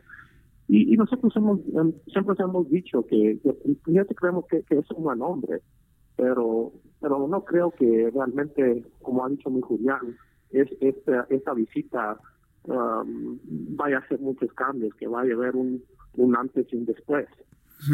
¿verdad? Entonces, este, este su, fue un gesto eh, decir que va a poner un monumento, pero eh, realmente uh, el monumento uh, significaría algo, ten, tendría significado si si es que logramos a tener cambios y tener más que nada justicia. Y si no, este, pues de nada nos, sirve tener 100 monumentos. Sí, no, no sirve de nada. Yo, recuerdo, eh, antes de la reunión con, eh, con, los familiares directos de las personas eh, víctimas de ese acontecimiento, recuerdo en el, en el discurso, bueno, en la presentación, estaba ahí una de las integrantes de la familia Langford, dijo que iba a ser rápida donde lamentaba la pérdida de la percepción de tranquilidad en el Rancho El Amor. Decían que, muy que era un lugar muy tranquilo, dio la impresión de que ahora se tiene miedo. Y, yo le quiero preguntar, Brian, ahora que nos ha dicho de que no es un parteaguas esta visita del presidente a Bavispe de antes y después, o que hay una claridad de la investigación, ¿ustedes han pensado seguir viviendo en México? Porque hay quienes dicen, si tienen la posibilidad de tener la doble nacionalidad y vivir en Estados Unidos, que tiene otro tipo de realidades y otro tipo de problemas, pero que nunca enfrentarían algo como lo ocurrido en noviembre, ¿han pensado ustedes ya dejar México, emigrar o quedarse aquí? ¿Cuál ha sido el consenso familiar? En realidad, eh, en la mora es, muy importante que el presidente personalmente a ver las huertas, sus casas, sus ranchos, el, esfuerzo inmenso que se ha hecho para establecer esa comunidad durante los últimos 50 años. Y tristemente, yo diría que el 80% de la familia Langford y Miller eh, se van a, ya, ya huyeron a, a los Estados Unidos y muchos no regresarán. Y eso es lo triste. Y más triste que esos, algunos comentarios que yo escuché al visitar a La Mora de, de gente, de, de vecinos que, han perdido su empleo. Eh, eh, todo sí que los, las, esas familias eh, les pagaban bien a, sus, a, la gente que les ayudaba en el campo, les, les, les regalaban miel, la parte de sus sueldos, o sea, tienen muy buena relación con la comunidad y es muy triste lo que ha sucedido por la, por la inseguridad. Eh, en el caso de Avarón, no conozco a ninguna familia que se, se haya huido. estamos determinados este, defender nuestras, nuestros hogares, nuestros terrenos y, y, no dejar que se, que se secuestren como tantos espacios en, en, México han sido. entiendo que el amor y sobre todo el reconocimiento al esfuerzo les impide abandonar sus tierras. Es decir, ustedes se van a quedar y van a defender su paz, su tranquilidad a costa de lo que sea. ¿Quiere entender eso, Brian? Exactamente. Estamos más determinados que nunca defender nuestros derechos y, establecer la justicia y la libertad. ¿A qué se comprometió el presidente de la República en este encuentro con, con las familias que se reunieron con, con él? ¿Qué, les han compartido, Brian? Él dijo que, perdón, dijo que iba va, va, a regresar cada dos meses, algo, algo así, y que va, va a tratar de ayudar a desarrollar, desarrollar otros proyectos en, en, el, en, el, en ese lugar una carretera, creo que anunció, y que todo eso es muy bueno, eso, puede ayudar este, a, la zona. Pero yo me pregunto, después de lo que se subió, nosotros eh, tuvimos, eh, yo creo, casi igual de atención cuando fuimos a, a, dar una conferencia de prensa en el, en el sitio donde sucedió el, masacre de mi prima Ronita, donde están sus cenizas, porque nosotros queríamos que viera al público que cómo está esa zona, que, que realmente estando ahí arriba de, la sierra, se veía toda la mora, se veía todo el camino y que era imposible que unos sicarios que supuestamente están esperando al enemigo, que tienen ojos en todos lados de la, de la montaña, vigilando, eh, no supieran, no habían visto una, una abuelita salir con sus niñitos, cambiar equipaje de un vehículo a otro y, y, y, no saber que, que fuera accidente. no, usted no, no creen la idea del accidente, ¿no? Ustedes no creen la versión de que fue una equivocación. No, Para nada. E, los que estuvieron ahí, hasta los mismos periodistas, este, se iban a dar cuenta que, que, es imposible que no se hubieran dado cuenta quiénes fueron. Y toma muy en cuenta que nosotros, mi tío ya vio varias veces y mis primos también el video donde se, que se acerca unos sicarios uniformados al cielo y que diga uno, hay, todavía hay, hay uno con vida y pum, pum, pum, dispararon. Y luego se escucha el orden, quémenlos. ¿Ese le suena como un accidente? No, no suena accidente, definitivamente. Espero que esa percepción la esté tomando la, la, la, Fiscalía Investigadora, porque me parece que esa percepción de ustedes es fundamental tomarse en cuenta. ¿Se está tomando en cuenta, Brian? Yo creo que sí, y esto es muy interesante cuando nosotros nos reunimos con el embajador de los Estados Unidos, a Christopher Landau, y, y con el, el, agente del FBI encargado de que se encarga de la investigación, ellos nos ellos nos preguntaron eh, cómo eh, tomaron nuestros nuestra versión y, y el, el, embajador estuvo muy interesado en escucharnos, estaba tomando notas y, y el, el agente González del FBI eh, tomó datos para seguir entrevistando a, a, nuestros familiares. Y ellos están, nos han dicho que están coordinando eh, estrechamente con el fiscal general, que se están reuniendo cada semana. Entonces, uh, yo creo que sí, sí nos, eh, se están tomando en cuenta esos datos y el hecho de que nos tenemos este, los, nuestros propios abogados para darle seguimiento, yo creo que va a asegurar que toda esa información se investiga y que haya pruebas eh, reales y científicas de lo que sucedió. Bien, pues eh, finalmente, ¿a, qué acuerdos llegaron en ese encuentro? ¿Cuál fue el compromiso y cuándo va a regresar el presidente de la República para dar más información? O vaya, el fiscal o quien sea el, adecuado. ¿Cómo quedaron finalmente? Realmente, fue muy general. Dijo que iba a regresar yo me pregunto si después de, lo que ocurrió y, este pues, si nos si nos va a avisar o si va nada más a avisar a los casi pienso que a lo mejor quiere avisar nada más a los a algunos de los familiares de los Lancers que pues casi la apoyan ciegamente se puede decir. Ah, pero ya veremos si nos va a dar este, si, nos va a visitar y que si nos va a escuchar a toda la familia o solamente los que los que realmente pues lo admiran muchísimo y, piensan que está haciendo pues todo lo, todo lo correcto. Bien, pues Brian Levarón, yo agradezco mucho estos minutos de comunicación con el auditorio del Heraldo en toda la República Mexicana. Gracias por tomar nuestra llamada. Eh, reciba nuestro pésame, yo no había platicado con usted, Brian. Y, yo me quedo con eso, ¿eh? Lo que es el, el, amor, el cariño, la tierra, el esfuerzo de 50 años y el defenderlo a como dé lugar. eso, eso habla de templanza y de valor y yo les deseo que, tengan paz de, después de este momento en adelante. Gracias, Brian Levarón. Fuerte abrazo. Muchas gracias. Un abrazo, gracias. Que le vaya muy bien, hasta luego. Es Brian Levarón, que está dentro del grupo de activismo. Debo recordarle que toda la familia Levarón se ha unido a Javier Sicilia, activista, poeta, para iniciar una marcha por la justicia y la paz que iniciará en, eh, en Cuernavaca, Morelos, en la primera entrada a Cuernavaca, que es la glorieta de la, de la Paloma de la Paz, y de ahí arrancan rumbo a la Ciudad de México hasta el Palacio Nacional, para partir el 23, llegar el 26, llegar a Palacio Nacional. Ahí tocarle la puerta al presidente. ¿Por qué tocarle el domingo? Porque ahí vive, ¿no? O se traslada todos los días en helicóptero desde Tlalpan hasta el centro, y eso de que vive en el Palacio Nacional, nada más es una idea para que la gente diga, ¡Ay, vive en el Palacio Nacional, se duerme abajo de su escritorio, de su oficina, ¿no? Padrísimo. Si López Obrador vive en Palacio Nacional, que llegue Javier Sicilia y le toque la puerta el timbre. ¿Quién es? Javier Sicilia, ¿quién es? La familia Levarón. Buscamos al señor Andrés Manuel López Obrador es un museo. No, no, no, no. Dicen que vive ahí, ¿no? Pues algo le.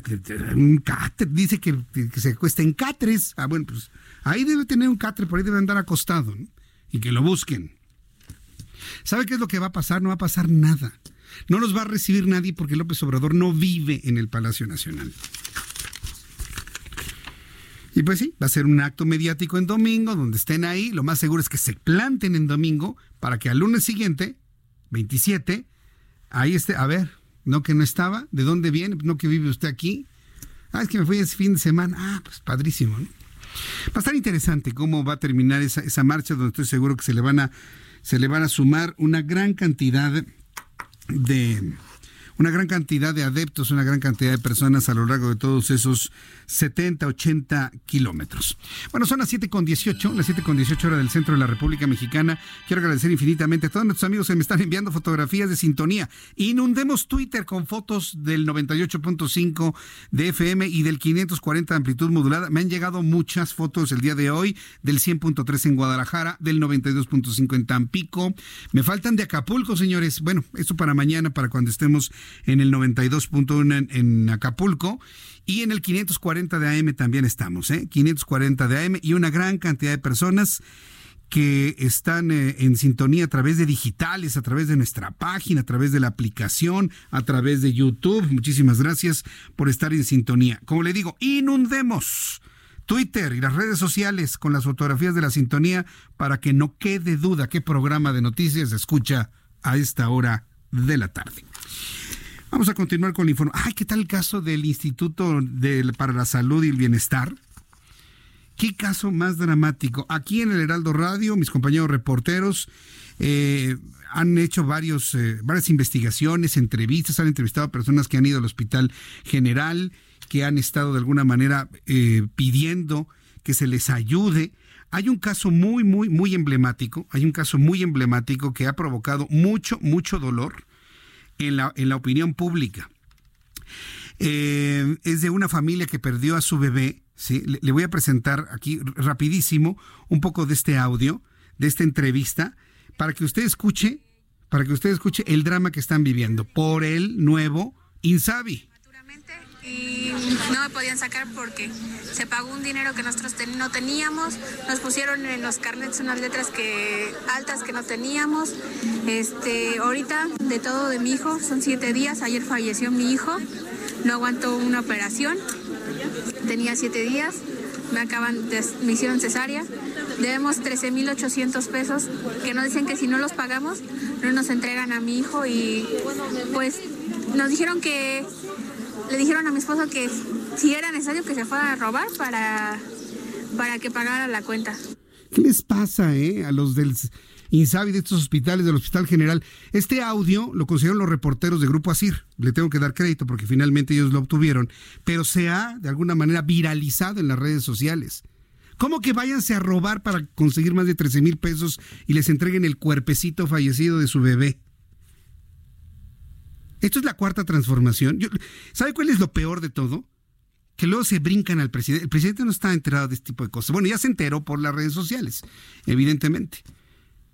Pero alguien está haciendo su agosto. Alguien está haciendo su agosto haciendo este tipo de cobros. Tengo en la línea telefónica a Héctor Ramírez Barba, secretario de la Comisión de Salud en la Cámara de Diputados, a quien yo le agradezco estos minutos de comunicación con el Heraldo Radio. Eh, diputado Ramírez Barba, gracias por tomar nuestra llamada. Bienvenido. Oye, pues después de lo que acabo de escuchar, me quedo con un silencio diciendo que poca Sí, hay que decir que poca manera. No, y además, este, el, el, video, porque es un video que está en las, en las redes sociales, eh, el, esposo de la señora está completamente al borde del llanto. Porque dicen que no les van a entregar el cuerpo de su bebé hasta que no paguen ese dinero. Y de ahí, pues varias cosas que se han conocido, de que si antes pagaban 80 pesos por cama en el Seguro Popular, ahora está en 470 eh, cantidades imposibles de pagar y luego nos salen con que no, que es completamente gratuito, pero los hechos son completamente distintos en los hospitales de lo que antes era el Seguro Popular. Diputado Ramírez Barba, ¿qué está pasando con el INSABI? Coméntenos, por favor.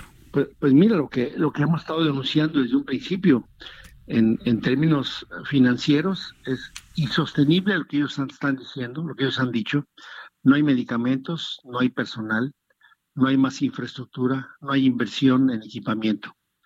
Por otro lado, pues no hay certidumbre para las personas que van a un hospital, en este caso la tragedia de la muerte de un hijo, que en otro tiempo, hasta diciembre, había una póliza que aseguraba y era exigible y era judiciable, pues de que la atención de todos los bebés, de las mamás, del binomio, era gratuito, estaba cubierto tanto por el seguro para una nueva generación como algunos fondos de gastos catastróficos si, fue, si fuera un prematuro.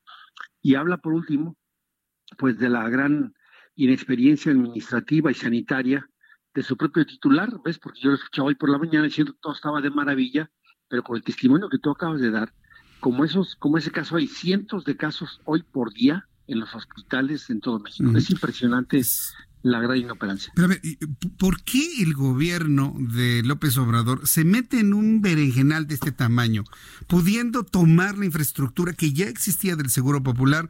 y nada más cambiarle de nombre, a lo mejor cambiar administrativamente de un seguro a un instituto, vaya, hacer el cambio administrativo. ¿Por qué tuvieron que cambiar toda la operatividad? ¿Qué les han explicado? ¿Qué les han dicho? ¿Por qué se metieron en ese problema? Pues es un tema francamente ideológico, ¿ves? Mira, no han escuchado a todos los exsecretarios de salud que les dijeron, oye, tú quieres cambiarle, pues vayamos viendo, vamos probando cuál es tu modelo de atención. Bueno, mira, a, un año y un mes de que tomó posición este gobierno, no hay un plan nacional de salud, no saben por dónde van, y obviamente el titular, imagínate nomás, el titular que es de antropología e historia, bueno, pues está haciendo ruinas el INSABI desde que nació, ¿no? Es decir, este, al parecer Dios sí sabe, pero es una tragedia lo que está ocurriendo y ojalá que el gobierno federal rectifique rápidamente, ¿ves? Porque ante los hechos que tú y otros medios han estado evidenciando todos los últimos días, pues hoy sabemos que ni es todo gratis, ni cubre todo, y ocupamos mucha certidumbre. A ver, sinceramente, ¿qué va a cubrir de, de veras? Es decir, si quitar el Seguro Popular está bien, pues, pero al menos que cubra lo que cubría el Seguro Popular, lo que cubría gastos catastróficos. Oye, imagínate las tragedias con cáncer de mama, con niños en incubadoras, pues, ¿qué familia va a poder aguantar gastos? Ahorita son 12 mil pesos, pero va a haber gastos de 100, de 200 mil, de 300 mil pesos cuando llega un niño con un linfoma, con un tumor que es curable, que es manejable, que esté el dinero. Y además te voy a decir una cosa, le sobra el dinero. Estos señores tomaron del patrimonio de los mexicanos más de 40 mil millones de pesos del Fondo de los Catastróficos y a lo mejor ni siquiera los han utilizado. Sí, con el argumento de los ahorros, porque ahorita tenemos eso, porque ese es un asunto que legislativamente algún día ustedes tendrán que abordar. ¿Ok? ¿Están ahorrando mucho o no están ejerciendo lo que se ejercía antes? ¿Dónde está el dinero? Porque aquí la pregunta es, ¿dónde está el dinero que no se ejerce, diputado? Como, dice el coordinador Juan Carlos Romero Hicks, el coordinador del PAN, es un austericidio, pero con la salud no puede jugarse, con la salud de la vida de las gentes no puede jugarse. Ahora, eh, ¿cuáles son las alternativas? ¿Qué es lo que, lo que se tiene por alternativas actualmente? Bueno, las alternativas que yo veo claramente es que ningún gobernador vaya a ceder su estructura, su equipamiento, su personal, todos servicios de urgencia a, una oficina que va a estar ubicada ahí en Lieja, en, el sitio federal para operar los servicios de salud en Oaxaca o en la Sierra de Chihuahua. O sea, los servicios estatales de salud deben de seguir prestando los servicios y no caer en este juego perverso de un INSABEN centralista que ese mecanismo de sistema de provisión de salud no funciona en ninguna parte del mundo. Este modelo nomás está en Venezuela, está en Cuba y está en Corea del Norte. O sea, ningún país del tercer mundista o nórdico, como aquí decir el presidente, tiene un modelo de atención de salud como están planteando ellos. Pues ahí tenemos al gobernador de Aguascalientes que hoy se fajó el pantalón y dijo, no señores, yo no entro. Yo mantengo el seguro popular hasta en tanto funcione bien el INSABI. No le digo no al INSABI, pero no lo voy a implementar hasta en tanto no dé certidumbre y seguridades a los derechos bienes. Y comentó lo mismo que usted me ha dicho, con la salud no se juega. Y en ese tenor andan otros seis, siete gobernadores de la República Mexicana. Los minimizó López Obrador, ¿eh? Ay, son nada más seis, siete, ¿no? Pero yo creo que no, no, no se puede permitir una cosa así. Ustedes como legisladores, ¿qué van a hacer? Pues mira, le, estamos, le estamos diciendo al pueblo en cada estado lo que puede significar que ellos entreguen servicios que hoy le pueden reclamar directamente a su gobernador, a lo que se necesite ahí en la tierra, desde cada municipio de los más de 2.400 que tiene este país, que no pueden regularse los de salud desde una oficina del Distrito Federal. Tú sabes lo que ha pasado con los medicamentos. Fíjate, acaban de licitar apenas el 2020, ya estamos en, enero. Van a, van a ser surtidos, lo acaban de licitar, que es el 63%, apenas para mayo o junio nos entregan. Nos van a distribuir para julio. Ya pasaron siete meses y apenas están entregando medicamentos. ¿Tú crees que le van a hacer caso a alguien en el Distrito Federal a lo que esté pasando en la Sierra de Oaxaca? No, pues no. Es que es una... Yo no entiendo por qué el, el, centralismo. Me decía que el centralizar este servicio solamente sucede en Venezuela, en Cuba y en Corea del Norte. Así es, solamente en esos tres países hay un modelo como está queriendo ser aquí. Un retroceso de más de 40 años. Mira, Julio Fren, Guillermo Soberón, eh, José Ángel Córdoba, Salomón Turiski, José Narro, todos ellos han hablado de, de lo que ellos pretenden hacer es un absurdo, es un absurdo ideológico solamente. Vaya, bueno, pues entonces, ahora que venga el, el periodo ordinario de sesiones, legislativamente, ¿qué alternativas hay para poder, pues ya, trabajar con lo que tenemos, hacer funcionar bien el INSABI? Bueno, hoy se hicieron unas, unas reuniones, el próximo miércoles hay reunión de la Comisión Permanente y se estará presentando ahí esta alerta para que el INSABI que te digo, hasta ahorita son letras, ¿ves? Porque el INSABI hoy no tiene ningún hospital, hoy no tiene ningún médico, y lo único que tiene es un austericidio, una pésima eh, vía gerencial, y, y te voy a decir que está teniendo. Está teniendo gente como tú, que con mucha valentía le está dando la voz a los mexicanos para que puedan ser escuchados por el presidente López Obrador. Alguien lo está engañando. Pues sí, alguien lo está. Pero el problema es que cuando luego presentamos estas cosas, son adversarios, son este fifís, son este contrarios, son fabricados, bueno, ya sabemos cómo, cómo, cómo se reacciona por allá. Pero vamos a seguir pues, insistiéndolo, diputado.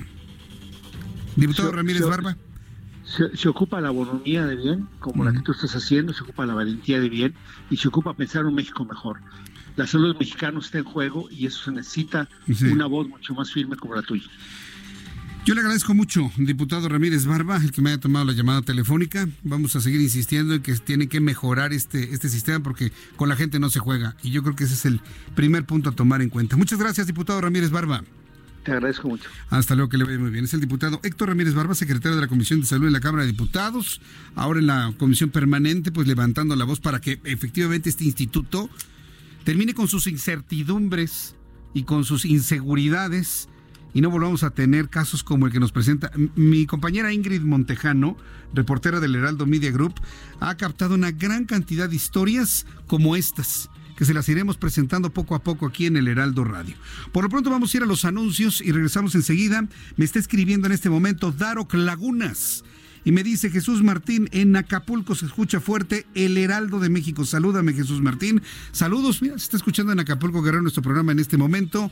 Saludos para Daroc Lagunas en Acapulco. Qué envidia, pero de la mala, mi querido Dark. No, no es cierto, de la buena, Darok.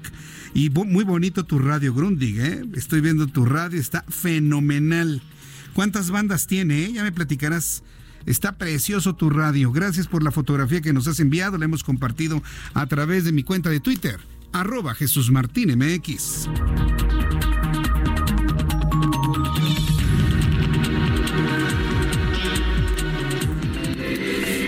Radio y Waze te llevan por buen camino. Buenas noches. En el sur, calzada de Tlalpan con tráfico pesado en ambos sentidos. La velocidad promedio es de 6 kilómetros por hora. En el norte, periférico de norte a sur a la altura de la Gustavo Vaz con bastante tráfico. La velocidad promedio en esta zona es de 14 kilómetros por hora y vas a tardar en cruzarla aproximadamente unos 11 minutos. En el poniente, constituyentes en ambos sentidos a la altura del bosque de Chapultepec con buen flujo vehicular. La velocidad promedio es de 20 kilómetros por hora. Y en el centro, Avenida Doctor Río de la Loza a la altura de Avenida Cuauhtémoc con un flujo vehicular considerable. La velocidad promedio en ambos sentidos es de 11 kilómetros por hora. Con el Heraldo Radio y Waze te damos solución. Escuchas a Jesús Martín Mendoza con las noticias de por Heraldo Radio, una estación de Heraldo Media Group.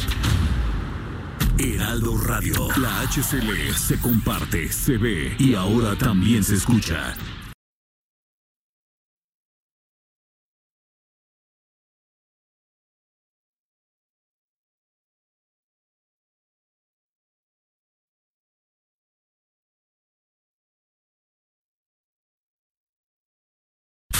Radio.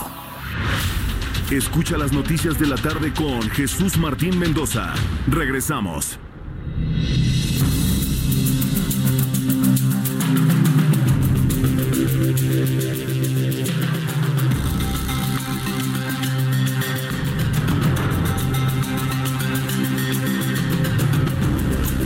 Son las 7.36, las 7.36 horas del centro de la República Mexicana. Me está escribiendo a través de nuestra cuenta de YouTube, Jesús Martín MX, Martín Guzmán, que es conductor de Uber, y me dice, mándanos un saludo a todos los conductores de Uber, con una condición, Martín.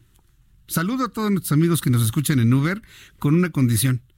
que le digas a todos tus cientos y cientos y cientos de amigos en Uber, en Didi, en Cabify y en los que se acumulen esta semana, que todo su radio a partir de las 6 de la tarde tiene que estar en el 98.5 de FM.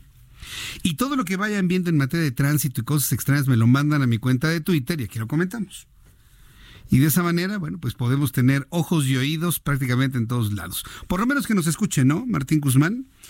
Saludos para ti, cuida mucho a tu pasaje, no, no hay que perder ese espíritu original con el cual nació Uber en México de, poder atender bien al cliente, de, darle un dulce, a lo mejor agüita y demás. El caso de que sean señoritas, pues, ni, hablarles, porque luego evidentemente se sienten agredidas. Pues hay mucho miedo, hay que entender que la situación es de mucho miedo en el sector femenino de nuestro país, lo entendemos entonces hay que brindarles todo el respeto posible, todo el respeto al 100%, también a los señores, a todo tu pasaje. Y si llevas pasaje en este momento, desde aquí un gran, gran, gran saludo, invitándole a que siempre nos escuchen a través del 98.5 de FM. Saludos Martín Guzmán, conductor de Uber. Por cierto, este fin de semana se dio la información de que finalmente el gobierno de Colombia le ganó a Uber. Y a partir del 1 de febrero, Uber desaparece de Colombia. Ya no habrá Uber en Colombia. ¿Cuál fue el camino legal? La verdad es que no lo sé, pero ha sido, bueno, algo tremendo para los que ofrecen servicios de taxi en Colombia en todas las ciudades. Ya estaremos a lo largo de esta semana comentando más sobre esto, pero es sorprendente porque eh, es el primer caso que conozco así total y absoluto de una salida, no de una disminución, no de un acuerdo, no de un pago de cuotas, nada. La desaparición de Uber en Colombia a partir del 1 de febrero punto para comentar, ¿no? Para comentar con tu pasaje, con la gente que nos está escuchando y armemos una gran conversación aquí en el Heraldo, en el Heraldo Media Group, en el Heraldo Radio, a través del 98.5 de FM. Lo prometido es deuda. El viernes platiqué con Adriana Fernández, nuestra especialista en cine, le dije que hoy hablaríamos de las nominaciones a los Óscares, que por cierto la Secretaría de Cultura y el Instituto Nacional de Bellas Artes han emitido una gran felicitación al fotógrafo mexicano Rodrigo Prieto por su nominación al premio de la Academia. El mexicano compite por tercera ocasión para ganar la estatuilla, ahora por su trabajo en la película The Irishman del director Martin Scorsese.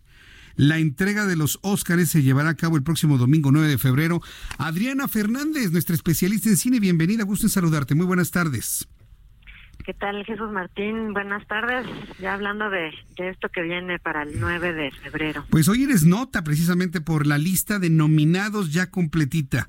¿Está la lista como tú la visualizabas? ¿Está quienes queríamos que estuvieran? ¿Cuáles son las sorpresas que ves en esta lista? Platícanos, por favor, Adriana. Pues mira, yo creo que las películas Jesús Martín más o menos eran las que ya se veían venir. A veces son ocho, a veces son nueve. En esta ocasión son nueve películas. Eh, de lo que llama la atención de las sorpresas que hubo fue en las categorías de mejor actriz y mejor actriz secundaria sobre todo mejor actriz secundaria, se creía que iban a nominar a Jennifer López por la eh, película de Hustlers, pero finalmente donde interpreta a una stripper, ¿no? Que luego hace, pues digamos, un, eh, un ardid para defraudar a clientes. Pero no fue ella, sino Kathy Bates por una película que se llama El caso de Richard Jewell, que de hecho está ahorita en el cine. Entonces, pues eso fue una sorpresa. Y también tenemos a Cynthia Erivo por la película de Harriet, que es una eh, afroamericana. Y pues un poco de lo que se habla es que se, se cuidó en algunos casos de meter algún actor eh, o actriz, bueno, en el caso de, de los actores, eh, pues únicamente Antonio Banderas, ¿verdad? Que sería el latino, por así decirlo, en el caso de mejor actor. Eh, y en el caso de mejor actriz, pues tenemos a esta Cintia Erivo y tenemos a, eh, pues realmente nada más, a ellas dos. A ellos dos son los únicos que tendrían una representación para que no hubiera tantas críticas a los Óscares, como dicen Oscars so white, o sea, como los Óscares nada más de, de gente blanca, ¿no? Pero de lo demás, pues mira, eh, ¿qué te diré? De director, por ejemplo, Jesús Martín, eh, hay un gremio que es el gremio de los directores y ellos nominaron a cinco directores, pero no estaba eh, Todd Phillips, que es el director del Guasón. Estaba Taika Waititi, que es el director de Jojo Rabbit, de la cual vamos a hablar en un par de semanas. Entonces, eso llama la atención que hayan metido a Todd Phillips, porque quiere decir que entonces el Guasón tiene bastantes posibilidades. ¿eh? Todd Phillips, como mejor director. Como mejor director. Mira, hay varias categorías, Jesús Martín, que son clave para saber qué película se puede llevar el Oscar. Y una de ellas es, bueno, mejor director, mejor guion y mejor edición. Y de esas que cumplan, digamos, con esas características, con esas tres características, está la del Guasón, que ya mencioné, que además tiene también nominación en el rubro de edición, de perdón, de actor, mejor actor Joaquín Phoenix. Sí. Está el irlandés de Martínez Scorsese y está también la de Parásitos, pero Parásitos, por ejemplo, de Bong, ajá, de, de, de, Bong Joon-ho, ¿no? Ajá, pero esta, lo malo además, Jesús Martínez, que es una película que está hablada en coreano y muy probablemente sea la que gane más bien el Oscar a Mejor Película Internacional, porque ya le cambiaron el nombre. Ya no es extranjera, extranjera, internacional. Es, es, un buen nombre, ¿eh? me gusta, me gusta. Oscar a la mejor película internacional, pues era bien. Exacto, exacto. Y fíjate que, por ejemplo, Jojo Rabbit, eh, pues tiene nominación en edición, pero no tiene nominado al director. Al, al director te digo que que los novearon, como dicen, ¿no? Lo, lo, le hicieron el feo, el fuchi, y no lo nominaron al director. Entonces ahí ya como que pierde un poquito también la de la de Jojo Rabbit. Yo creo, Jesús Martín, la verdad que la que ahorita está más fuerte, pues es sin duda Joker. O sea, Joker tiene Guasón, así es. tiene todas las nominaciones en los lugares donde debe tener. ¿Cuántas nominaciones tiene en total, Guasón? ¿Cuántas tiene? Tiene 11. 11, nominaciones. Es la que más nominaciones tiene. Le siguen, este, había una vez en Hollywood o Once Upon a Time in Hollywood, ¿no? Que es la de Tarantino que esa también tiene muchas buenas nominaciones, pero no tiene nominación en edición, y eso es clave, ¿eh? Es clave. Solamente 10 películas en toda la historia de los Oscars han ganado con eh, un Oscar de Mejor Película sin tener nominación en edición. La más reciente, la de Birdman, de González Iñárritu, por cierto. Oye, fíjate que de la lista, a mí lo que me parece muy interesante son las nominaciones a Mejor Actor. Va a ser una lucha tremenda entre Joaquín Phoenix por Guasón y Jonathan Price de los dos papas. La verdad es que se la ponen muy complicada a Joaquín Phoenix. Yo creo que va a ganar Joaquín, pero, pero Jonathan Price hizo un está maravilloso, ¿verdad? A mí se me hizo, esa película me gustó muchísimo, muchísimo, muchísimo. De hecho me llama la atención por qué no están los dos papas entre la lista de las mejores películas. ¿eh? ¿Por qué? Pues Sí, fíjate, es de esas cosas que pues a mí me hubiera gustado. De hecho, fue mi, mi película favorita del año pasado, fue la que más me gustó. Ah, sí, es un, documento. por ejemplo, mejor actor de reparto, ¿cómo ves ahí? ¿Tom Hanks por El Buen Día en el Vecindario o Anthony Hopkins por Los Dos Papas? Complicado también, ¿no? Mm, híjole, esa categoría yo creo que es la más difícil, para que veas. Ahí sí la veo bien difícil, porque Joaquín Phoenix como que es el favorito y ha ganado en los Globos de Oro y ganó en los premios de los críticos que se dieron el domingo, ayer. Pero eh, Brad Pitt, eh, perdón, el, el, no, sí, fue ayer, fue, ayer los, sí, fue ayer, fue ayer los, los, los premios de los críticos. Pero en mejor actor secundario, Brad Pitt ya ganó también dos veces pero se enfrenta a, bueno, nada menos que a Al Pacino. Al Pacino, a Joe Pesci. Ni más ni menos a, Joe Pesci, que está extraordinario, y a Anthony Hopkins y a Tom Hanks. O sea, es que todos son buenísimos. Es que, es que el actor, el mejor actor de reparto, creo que está mejor que el actor principal, que es Anthony Hopkins, a Brad Pitt, a Joe Pesci, a Al Pacino y a Tom Hanks. Sí, No, bueno. Cualquiera de esos cualquiera de los cinco que se lo ganara se, lo merecería. Sí, no, no, pero, pero está sabroso, ¿no? E, esperar precisamente el nombre de esa. Eh, cuando, cuando nombren todos los nominados y todas las cinco fotos ahí y el ganador es. No, no va a ser un momento. Qué difícil. Sí, sí, sí. Oye, película de animación que también es importante para los niños. Me sorprende que no esté. Eh, Frozen. Frozen 2. ¿Por qué no? ¿Por, qué ¿Por el tiempo en el que apareció o qué habrá sucedido? Pues no, fíjate que a mí a mí la verdad, Jesús Martín, no me no me encantó Frozen 2. Eh, me gusta mucho más la original, la verdad. La primera. La primera me encanta. Esta, pues, está bien, ¿no? Eh, yo creo que a mí, pues la que me gustaría que ganara, la verdad, es Toy Story 4. A mí me gustó mucho Toy Story 4 y creo que, pues, digamos que ahora sí cierra, ¿no? Con esa saga, que, que era muy difícil hacer como una cuarta parte porque pues cómo le haces, si la tercera fue tan buena, ¿cómo le haces para hacer una cuarta parte? A, mí me dejó a, de ver, ¿eh? no me gustó ¿eh? la ¿Te dejó de ver? No, no me gustó nada. Mira lo que son, lo que es la subjetividad en el arte. A mí no me gustó nada Toy Story 4. No, nada, nada. Nada, nada. No, no, no. Fíjate que ¿Por qué el abandono? ¿Por qué la Si precisamente la película lo que venía diciendo era recupera tus juguetes, recupera tus recuerdos, no te olvides de tu infancia.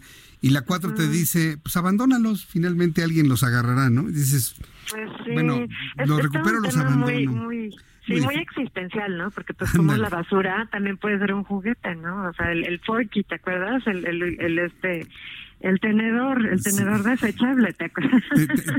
en lugar de juguetes terminamos con, con, con plásticos que, que, aquí, en México ahorita son pecados los plásticos, cuidado. Además, además, exacto. Oye, está buena la lista. Está buena la lista, nos vamos a divertir mucho. ¿Vas a ir tú a la entrega? Pues mira, a lo mejor la cubro este la entrega, pero pues desde aquí, desde México, Jesús Martín, no, no creo ir. Ojalá algún día se me haga. pero pues ya, ya desde aquí estaré haciendo mis, mis comentarios. A lo mejor hacemos algún programa así como en vivo, comentando todo eso y pues estaré muy emocionante. nada más que nos salga así muy, muy bonito y no, no con payasadas como otros programas que me ha tocado ver que dices, híjole, cállense mejor, ¿no? sí. Como que todo el mundo anda buscando ahí la forma original de hacerlo y la verdad pues queda algo que a veces como que no nos ayuda a entender cómo es esta ceremonia. ¿Quién va a dirigir la ceremonia eh, de la entrega de este año? Que otra vez Jesús Martín no va a haber un host, no va a haber un anfitrión. ya ves que muchos años hubo anfitrión, ahora no va a haber, porque además pues ahora, como todo es tan políticamente correcto, pues nadie se anima sí, no, a estar ahí, porque si no, este, no vaya a ser que ofendas a alguien, ¿no? Y al presidente de Estados Unidos, pues imagínate que a alguien se le salga algo. ¿Para qué quieres en año electoral? No, no, no, no. bueno, ya, el mismo Hollywood, ¿no? El mismo Hollywood no puedes decir de nadie porque no ofendes a alguien. Pero eh, curiosamente, pues otra vez no va a haber, entonces van a ser los puros presentadores, a ver cómo cómo funciona, pues el año pasado les, salió pues bien, ¿verdad? O sea, no, no. A mí, a mí sí me gusta que haya presentador. Depende del presentador. Hay, hay unos que son aburridísimos y hay otros que son muy divertidos. Entonces, depende un poco del presentador. Pero pues no va a haber presentador como tal. Y yo creo que Jesús Martín nada más quería como comentar esto, que si bien Joker está muy, muy fortalecida, algo que pudiera hacer también es una película que se llama 1917, que no la he visto, por cierto, que se estrena este fin de semana, que es sobre la Primera Guerra Mundial.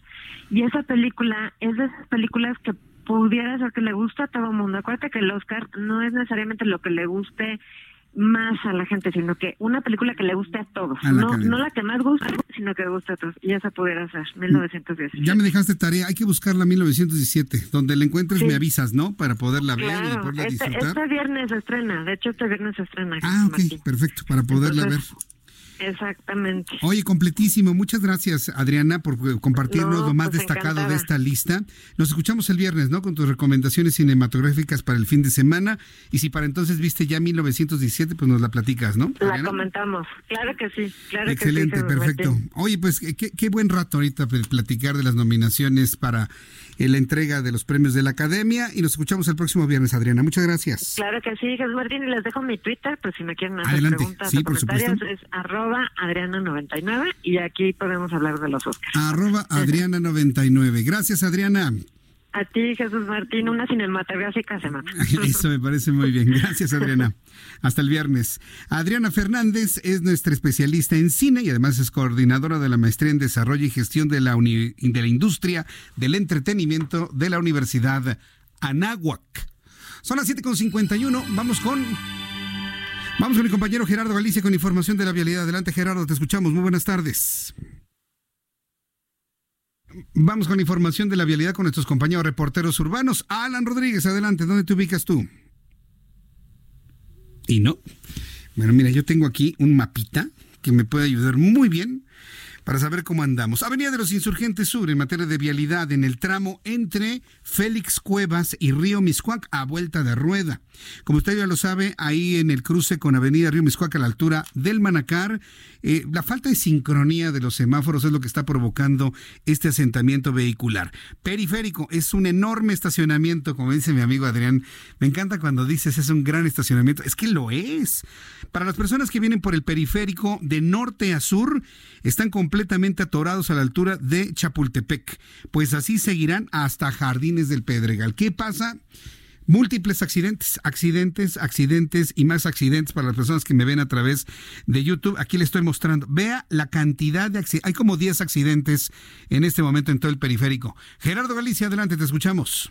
Tenemos movilización policiaca, Jesús Martín, excelente noche en la colonia Narvarte, justo llegando a la calle de Mitla y el eje 4 Sur en su tramo Xola. Por lo menos tres delincuentes ingresaron a una escuela de ballet. En este punto entrenan pequeñines, habían por lo menos 30 menores y estos sujetos, uno de ellos armados, Jesús Martín, comenzaron a asaltar prácticamente todos los padres de familia que, se espera, que esperaban justo a los menores de edad. Ya platicamos con la directora, nos ha confirmado que no hay personas lesionadas, únicamente eh, se robaron estos sujetos bolsos, teléfonos celulares, carteras y eh, comenzaron a escapar por el eje 4 sur en su tramo Xola. Ya llegaron elementos policíacos, se está peinando la zona, pero hasta el momento no hay personas detenidas. Para nuestros amigos que van a utilizar el eje 4 sur en su tramo Xola, hay que manejar únicamente con precaución.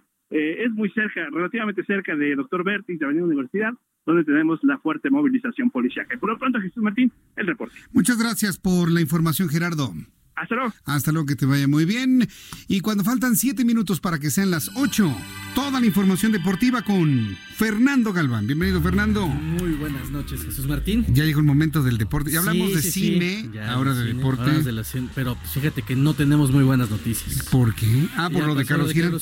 Sí, claro, sí, este sí. medallista olímpico. Y la muerte de la parca. la muerte de la parca. Una tristeza absoluta de un hombre que pues dedicó toda su vida a la lucha libre y que desafortunadamente no logró recuperarse de aquel accidente que sufrió en, en, Monterrey el 21 de octubre pasado, una aparatosa caída contra la banda de protección. Lo más triste de todo, Caris La Momia Jr., que es hijo de La Parca, había dicho hace unos días que lo que deseaba para este año era haber recuperado a su padre y que le diera consejos de lucha libre. Míralo. Mira nada más que cosas. Víctor Guzmán es el hombre del momento y no para bien, desafortunadamente, ya que luego de que se diera a conocer un positivo por doping de hace seis meses, su carrera como futbolista está en peligro. No solo eso, sino que la operación de 10 millones de dólares entre Pachuca y Chivas podría caerse ante estos hechos.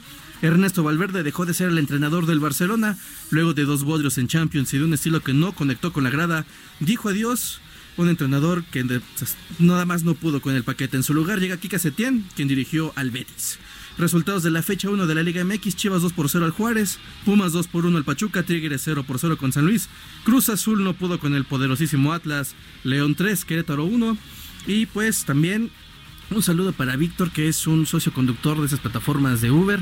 Nos lo encontramos en un trayecto. Se volvió ya un seguidor más de este programa de noticias. ¿Y, escuchaba el Heraldo o tú lo invitaste a que no lo, escuchaba y le dijimos, oye, man, la estación es 98.5 en FM. Y ahora ya es un fan. Ya. ¿Cómo se llama? Víctor. Víctor. Muy bien hecho, ¿eh? Y que, pase la voz, que siga corriendo la voz. Con todos los amigos de Uber, con todos los amigos de Didi, con todos los amigos de Cabify. Y del transporte y, del y de los taxis general, los rosas con blanco, a quienes siempre les he expresado un gran cariño y un gran agradecimiento por estar siempre en sintonía con el Heraldo Radio. Pues fíjate que ya para terminar, la ronda divisional en NFL, San Francisco 27, Minnesota 10, Seattle 23, Green Bay 28, Kansas City 51, Houston 31 y Baltimore cayó con Tennessee 28 a 12. Gracias Fernando Galván. Muy buenas noches. Muy buenas noches. Así de rápido se nos fueron dos horas de información aquí en el Heraldo Radio 98.5 de FM. Sí, hasta parecía el programa de una hora. Nos dicen que una tercera Lisette Basaldúa. Usted es aquí la jefa, usted diga. No, sí o no. No. Por eso sí, sí, antes, claro, sí, por supuesto. Porque a continuación, siempre a las 8 de la noche, Brenda Peña y Manuel Zamacona con todas las noticias metropolitanas aquí en el Heraldo Radio 98.5 de FM que está en el centro de su FM, el 98.5 es el centro de su frecuencia modulada y la 540 de AM es la primera del cuadrante de amplitud modulada. Todo lo que usted necesita para informarse está aquí en el Heraldo. Gracias por su atención, que la pase usted muy bien. espero mañana, 2 de la tarde, Heraldo Televisión, 6 de la tarde, Heraldo Radio. Soy Jesús Martín Mendoza. Por su atención, gracias. Hasta mañana y muy buenas noches.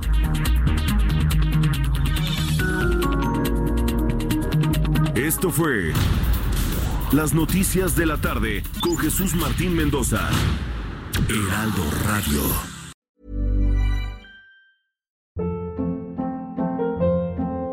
Hold up. What was that? Boring. No flavor. That was as bad as those leftovers you ate all week. Kiki Palmer here, and it's time to say hello to something fresh and guilt-free. Hello Fresh. Jazz up dinner with pecan-crusted chicken or garlic butter shrimp scampi. Now that's music to my mouth. Hello Fresh. Let's get this dinner party started. Discover all the delicious possibilities at hellofresh.com.